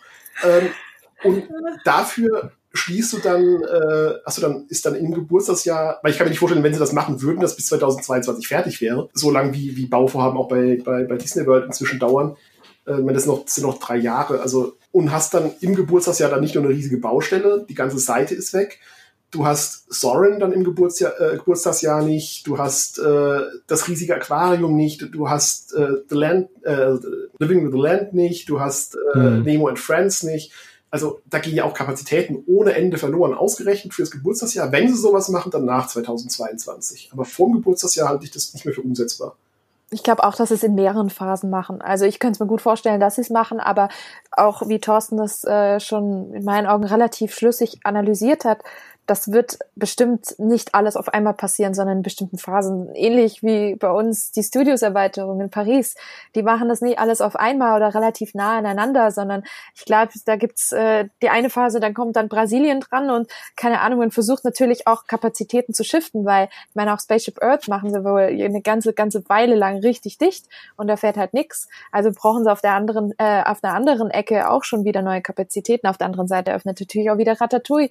Das sind lauter solche Geschichten, die natürlich damit reinspielen. Aber ich glaube, wenn sie das machen, dann in verschiedenen Phasen und dann das auch deutlich später. Das ist mein Tipp. Ja, das, das kann ich mir vorstellen. Erst, was weiß ich, zuerst The Seas und ein Jahr später dann The Land oder sowas. Ja, also. aber halt alles nach 22, mhm. wenn überhaupt. Also sonst hast du ja, ich mir das echt vorstellen, du hast dann bis, zwei, bis 2022 hättest du sonst die Kapazität oder die längste Zeit bis 2022 hast du die Kapazität noch nicht von Guardians. Du hast die Kapazität nicht mehr von Spaceship Earth, weil das umgebaut wird. Dann würdest du auch ja in den Jahren noch die Kapazität von, von Living Land, die riesig ist, verlieren. Du würdest die Kapazität von Sorin verlieren, die auch groß ist und, und nicht nur die Kapazität der Rides, sondern auch einfach große Aufenthaltsbereiche, die auch Menschenmassen schlucken. Also, nee. Gerade, gerade im Land Pavilion natürlich auch ein riesen Essensbereich, der immer sehr gut besucht ist. Sunshine Season. Ja, genau. genau. One of my favorites. Auf jeden Fall. Da lande ich auch irgendwie fast jedes Mal. Und auch äh, unter anderem auch aus meiner Sicht einer der schönsten Character Lunches und Breakfasts, die man haben kann. Oh ja, Garden Grill, yes. Ja, Garden Grill, absolut super. Ich liebe ja sowieso zu essen und dabei auf eine Attraktion runter zu gucken. Deswegen mag ich auch Captain Jacks so in Paris. Und das ist auch eins der wenigen Restaurants, wo du wirklich dann so die, Ride Vehicle vorbeifahren sehen kannst. Also insofern, das, deswegen denke ich mal, die machen es nicht, die werden es nicht abreißen. Das kann ich mir nicht vorstellen. Wenn, dann hoffe ich aber wirklich, dass es abreißen, weil wenn Epcot mir eins gezeigt hat, ist, dass jede Attraktion, die man überarbeitet hat, vielleicht mit Ausnahme von Frozen eigentlich schlechter wurde. Also Journey to Imagination wünscht sich, glaube ich, jeder die Ursprungsvariante zurück. The Living Seas, ja, die Nemo-Variante ist auch schön, aber The Living Seas war super mit den Hydrolators und, und der ganzen Story und so. Das war eine komplett andere Welt. Wenn ich mir Test Track anschaue, die neue Variante, nee, sorry, ergibt überhaupt keinen Sinn mehr. Also alles, was, alles, was überarbeitet wurde, war vorher immer besser. Deswegen, wenn, dann abreißen und was ganz Neues machen. Finde ich gut, konsequent. Ja, aber ich kann mir halt aber auch nicht vorstellen, dass Bob Chapek das zu seiner großen, also das zu seinem großen Thema macht bei dieser riesen, äh, bei dieser riesen Disney Parks Experience and Products Announcement, wo ist eine Transformation Plans für Epcot und dann kommen nur Sachen, die man eigentlich schon weiß und die irgendwie schon durchgesickert sind. Also irgendwie glaube ich, der haut da noch einen raus, weil ja, auch dass vielleicht England erweitert wird, da wird ja auch schon länger drüber spekuliert und diese ganzen Geschichten, aber dass man hier und da nochmal irgendwie eine Show oder nochmal ein Restaurant aufmacht, kann ich mir jetzt auch nicht vorstellen, dass das der Grund ist, warum man das eben zum Hauptthema bei dieser großen Präsentation macht. Nee, da kommt bestimmt noch irgendwas, was noch nicht durchgesickerte ist, ja. Das ja gut, der erste neue ja. Pavillon seit seit Jahrzehnten, also ja gut, Brasilien, am, am ja, World Showcase stimmt, Brasilien, auch wenn keine Attraktion wahrscheinlich drin sein wird, ist ja schon, finde ich, ein großes Thema. Und ich mhm. Und es gibt ja eben nicht nur nicht nur Epcot, also ich gehe geh von aus, dass die Studios weitergehen, dass da vielleicht in Bezug auf die Studios was was zu zu Pixar kommt, weil sich ja irgendwas wahrscheinlich tun wird in dem Bereich, der der äh, die Launch Bay dann hintenrum mit Pixar äh, mit Toy Story Land verbinden könnte oder so. Also das wird ja auch in anderen Bereichen irgendwelche News geben. Vielleicht gibt es auch irgendwas ja. zu, zu, zu eine reine Spekulation. Und auch da hoffe ich nicht, dass es eintritt, aber vielleicht gibt es irgendwas zu Dinoland USA. Solange, solange sie mir mein Dinosaur nicht zumachen, ich weiß, du siehst das komplett ja, anders. Langweilig da würde ich, mich, da würde ich mich dran anketten, ja. Also die, einzige, die einzige Nähe zu Indiana Jones Adventure, die man in Orlando haben kann, ja. Ja, das stimmt. Aber das Gerücht gibt's ja auch schon lange. Es ist ja das gleiche Ride-System, ne? Aber Es, Ja. ist, es ist nicht nur das gleiche Ride-System, es ist der Ride gespiegelt. Eins zu eins. ist es ja, Ja, es ist aber der- es ist nicht der der- gleiche ist Track-Layout, doch, oder? Es ist dasselbe Track-Layout, nur gespiegelt. Echt? Aber du fährst doch. nicht irgendwie, gut, wahrscheinlich sieht man sich was Dunkles, aber in, bei Indie fährst du doch in der Mitte noch über die Brücke drüber. Ja, haben sie halt ein bisschen anders gemacht, ne? Also da ist halt dann Okay. keine Brücke da, sondern da fährst du halt andersrum. Aber so, was ich immer gehört habe, ist, es ist das Track-Layout gespiegelt. theoretisch könntest du den Indie-Soundtrack in deine Ohren machen, Augen zu, und dann Ja. hast du theoretisch Indie. Ja. Sehr cool. Also so, so sehr ich Dinosaur liebe, Indiana Jones, muss ich sagen, ist auch eine meiner Top 3 Attraktionen. Absolut, mein auch. Da ist, ist sensationell, ja. Und dann, ja. Also ich, Okay, ich liebe das dann- Dinoland USA, aber ich hasse die Attraktion Dinosaur. Aber mir ist gerade andersrum. Das Dinoland finde ich die Geschichte dahinter ist äh, ist so genial. An sich, klar, so ein billiger Jahrmarkt, aber das soll es ja gerade sein. Also wäre es kein billiger Jahrmarkt, würde die Story nicht stimmen. Also Ja. ich mein, äh, Das stimmt. Ist aber einer der meist äh, gehassten äh, Teile in der Walt Disney World. nee, ich finde den Bereich äh, super. Also gefällt mir zum Beispiel, also wenn wenn es darum geht, die meistgehassten Teile von, von Walt Disney World, dann ist da bei mir wer, wer Tomorrowland ganz vorne zum Beispiel. Ja, Also das ist finde eine ich, absolute also Top-Position. Ja. Flop 5 Attraktionen in, in, in Magic Kingdom sind, glaube ich, vier in Tomorrowland. Also Das stimmt. Wenn es den People Mover da nicht gäbe, wäre ich da auch kaum. Ja. Carousel of Progress. Ja. Carousel of Progress, Aber genau. ich finde find Space Mountain schlecht, ich finde Speedway schlecht, ich finde Bass da schlecht. Du kannst ja nicht mal die, nicht mal die, die, die, die Pistolen äh, frei in bewegen. Ja. Ja. Ja, Stitch Äh, ist eh zu. Ja, also Und was haben wir dann noch? Monster, Monsters Inc. äh, Love Floor. Monsters Love Floor, genau. Ja. Genau. Also, Ob, obwohl ich da wirklich so ein bisschen Alien Encounter vermisse. Ich weiß, die haben da reihenweise schreiende Kinder rausgekarrt. Und es war auch echt eine ziemlich brutale Attraktion für einen Disney-Park. Aber das war auch nochmal was komplett Innovatives halt wieder. Das hätte was ich es sonst gerne erlebt. Ich mag ja auch die Alien-Filme so sehr. Und als ich das gesehen habe, dachte ich mir nur so, als Kind, oh Gott, was ist das denn? Jetzt als Erwachsener, nachdem ich alle Alien-Filme mehrfach gesehen habe, dachte ich mir, boah, geil, hätte ich gerne gesehen. Also mich Ich hätten die hätte gerne da äh, angeschaut. zusammen mit den schreienden Kindern rauskarren können. Oder mit dem schreienden Jens, weil ich muss schon sagen, das war schon echt immer super scary, auch wenn Glaub auch ich. beim fünften Mal noch. Also weil du einfach, ne, du hast dann im Nacken diesen Atem gespürt, du Oh. hast diesen geilen Sound gehabt und es war komplett, du hast die Hand vor Augen nicht gesehen und und laut und also es war super intensiv. Aber wie gesagt, also das ist so klar, Tomorrowland, da bin ich bei dir. Das äh, auch da wieder, das fand ich halt nochmal eine schöne Attraktion, weil es was Einzigartiges war. Deswegen liebe ich auch Mission Space, weil ne, eins einfach, das ist, ist kein Intellectual Property, also mehr oder weniger, und es ist eine, eine einmalige Geschichte. Auch da geht wie irgendwie gefühlt außer mir nie einer rein, aber trotzdem, das finde ich einfach schön, Ja. dass es diese Attraktion noch gibt. Ja, also da, hatte ich am ersten Mal ähm, wirklich Platzangst, was ich sonst eigentlich nicht habe. Ich bin wieder ausgestiegen, aber seither. Da könnt ihr froh sein, dass ihr es geschafft habt überhaupt. Äh, Weil wenn einer fehlt, ne, dann kommst du ja nicht richtig, kommst du ja nicht richtig an auf dem Mars. Muss ja jeder da seine Knöpfchen drücken. Apropos Knöpfchen drücken. Ganz kurz, als ich habe als letztes Thema noch hier auf der Liste, einfach nur, weil ich es super spannend und amüsant finde. Ich äh, habe das äh, gepostet, ihr habt es ja, glaube ich, oder alle so schon mal irgendwo gesehen. Es gibt ja jetzt so die ersten kleinen Fehler bei dem Millennium Falcon Ride. Und zwar hat irgendwo einer irgendwie einen Glitch gefunden oder ist wo auch immer gegengeflogen und war, ist dann auf einem Feld irgendwo gelandet und stand dann da auf diesem Feld rum und konnte den Millennium Falcon schon weiterfliegen, aber es war komplett auch da irgendwie animiert und das sieht so aus, als landet der in irgendeinem Kornfeld. Das ist natürlich, letztendlich ist es natürlich ein Videospiel. Wenn man es mal ganz knallhart sieht, ein Videospiel mit einem sehr aufwendig produzierten Controller und einer schönen Sitzgelegenheit.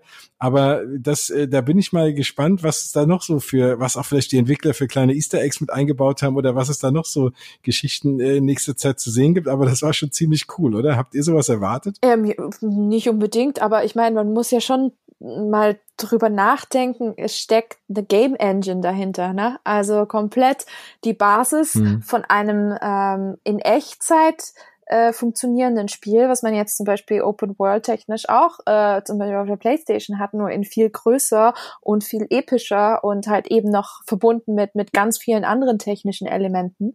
Aber ähm, wenn man sich halt heutzutage Spiele anguckt, die sind schon perfekt, aber eben auch nicht ganz perfekt. Und da kommt es eben auch mal zu dem einen oder anderen Glitch oder so oder dass dass man dass man irgendwie keine Ahnung, dass die Spielfigur einfach läuft, läuft, läuft, läuft gegen eine Wand und hört gar nicht mal aufzulaufen oder sowas, weißt du, solche Geschichten. Und das ist eigentlich klar, wenn man sich überlegt, okay, das Ding ist eigentlich eine Echtzeit Game Engine, da kann auch sowas mal passieren. Und für mich sah das eher aus, als ob das wie so ein Testlevel ist. Also die, der, der, der flog die ganze Zeit auf einer Stelle und im Himmel schwebten ja einzelne, also so wie so ein Meteorfeld, komplett ja. bei Helligkeit. Man hat bestimmte Elemente gesehen. Das wirkte wie so ein Test, Tutorial, Basic Level, wo man verschiedene Sachen einfach darstellen kann. Ich glaube, entweder hat sich das Spiel aufgehangen und es ging irgendwie nicht mehr weiter. Das kann gut sein. Und dann wird sowas eingeblendet. Aber es ist halt, ja, es ist ein Spiel und dann kann halt eben sowas passieren, ganz klar. Nee, finde ich, und das, das Spannende ist jetzt auch nochmal bei Galaxy's Edge, wenn was schief geht an der Attraktion, da gibt's jetzt auch schon die ersten Videos, sitzt du halt einfach diese guten zwei Minuten oder wie lange das Ganze dauert, einfach da drin fest, weil das komplette Cockpit ja auf einer, auf einer rotierenden, äh, das ist ja so, das ist ja eine Rotation und du kannst halt auch erst wieder aussteigen, wenn du wieder bei dem Exit angekommen bist. Das heißt, wenn irgendwas schief geht in der Attraktion, also klar, wenn das Ding irgendwie abbrennt, dann holen sie sich schon irgendwie da raus. Aber äh, äh, ja, wenn, wenn jetzt irgendwie, wenn irgendwas mit dem Screen nicht funktioniert, dann hängst du halt einfach da jetzt drin ähm, und, und das, es passiert nichts, bis sie dann am Exit sind, dich dann raus und dich nochmal fahren lassen. Das ist ja auch irgendwie eine ganz interessante Sache. Nicht wie in sonst in der Attraktion, dass du dann halt einfach evakuiert wirst und dann rausläufst, sondern du sitzt halt da irgendwie, musst warten, bis du wieder am Ende Ende angekommen bist. Du musst also hoffen, dass du in den letzten drei Sekunden äh, das hängen bleibt, der Fahrt. Damit du dir mal fahren das. ja, ganz genau. Ja, das ist natürlich dann, äh, ja, das ist immer wünschenswert. Wobei, es gibt da eigentlich nichts Schönes, als aus so einer Attraktion raus evakuiert zu werden, ja. Aber, naja. Ja nie. Also, wir, wir, wurden einmal evakuiert ja. bei, ähm, Ariel. Ariel in New Fantasyland. Okay. So, und das ungefähr drei Meter vorm Ende. Spektakular. Ich wurde bei Spaceship Earth, äh, bei Spaceship Earth sage ich schon, bei Space Mountain, also bei Hyperspace Mountain sogar raus evakuiert, weil ich am, der fuhr dann so am Anfang um die Ecke und irgendwie hat das Katapult nicht funktioniert und wir sind so zehn Zentimeter hoch und wieder runtergerollt und dann hingen wir da schräg und wurden dann da seitlich raus evakuiert. Das war mal ganz spannend, aber jetzt auch nicht so wirklich spektakulär. Ich ja. wollte immer bei, bei Big Thunder Mountain in Paris evakuiert werden. Einfach mal den Tunnel unterm ja. See durchlaufen. Ja. Oh. Ist aber nie von mir, also es wurden schon x-mal die Wagen, bevor ich einsteigen konnte, oder direkt nach mir evakuiert, aber ich habe es nie geschafft. Also du musst du das so machen wie der Typ, der bei Big Thunder Mountain dem sein Handy rausgefallen ist und der dann aus dem Wagen gestiegen ist. sein Handy geholt hat, alle Seelenruhe. Dann wurden auch alle raus evakuiert. Dann wirst du vielleicht aus dem kompletten Park evakuiert. Das kann natürlich auch sein. Aber dann kannst du mal da durchlaufen, ja. Da gibt's auch ein sehr lustiges YouTube-Video zu. Ja, nee, schön. Also aus meiner Sicht waren das jetzt äh, alle Themen. Also ich habe in der Tat noch ein Thema und zwar hatte, habe ich ja auf Instagram mal gefragt, ob Leute noch irgendwas wissen wollen. Und da hat äh, DisneyCentral.de gefragt, wie was wir jeder einzelne von uns machen, wenn wir Disney Park Heimweh haben. Was macht ihr denn da so? Finde ich eine legitime Frage. Gar nichts. Gar nichts hinfahren oder einfach aushalten? Ich kann nicht einfach hinfahren. Nach Paris habe ich echt im Moment kein Heimweh, Heimweh mehr, weil eigentlich alle letzten Trips äh, nur dazu dienten, neue Fotos zu machen und das zu bebildern und dies zu bebildern. So einen richtigen Spaßtrip hatten wir, glaube ich, seit Jahren nicht mehr, wo es wirklich, wo das im Fokus stand. Und äh, einfach mal hinfahren nach Disney World, ja, das geht halt nicht ganz so einfach. Also ich kann da nichts gegen tun. Also ich bin ja jemand, wenn ich ehrlich bin, ich bin dann echt so ein, so ein YouTube-Video-Gucker von Attraktionen. Dann setze ich mich hin und gucke mir alle möglichen Attraktionen an. Als Point-of-View-Videos oder sogar noch schöner als 360-Grad-Videos. Ich schneide mir auch sogar manchmal mein Handy irgendwie vor die Augen und äh, drehe dann den Kopf. Also das, äh, das ist schon was, also weil ich eh so ein Attraktionen-Fan bin, das ist so ein Thema. Und was ich gelegentlich mache, ist irgendwie auf dem Weg ins Büro morgens mir zum Beispiel den äh, Monorail-Soundtrack reinzufahren und zu tun, als sitze ich im Monorail. Das passiert auch hier und da mal. Solange dir nicht die Tür im Auto abfällt, dann. Nein, das stimmt natürlich. Ja, hoffentlich.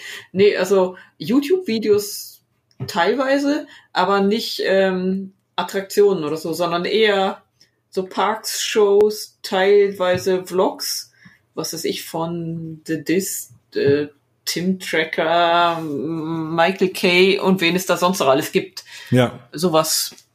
Aber ja. Sonst auch nichts Besonderes. Bianca? Erstmal liebe Grüße an den Matze. Ähm, danke für die Frage. ja, ich habe mit ihm zusammen, äh, weil ich auf der auf der Aladdin-Premiere habe ihn kennengelernt. Das ist ein ganz super cooler Typ. Deswegen äh, äh, folgt ihm alle äh, brav, weil der ist auch ein ganz, ganz großer Park-Enthusiast.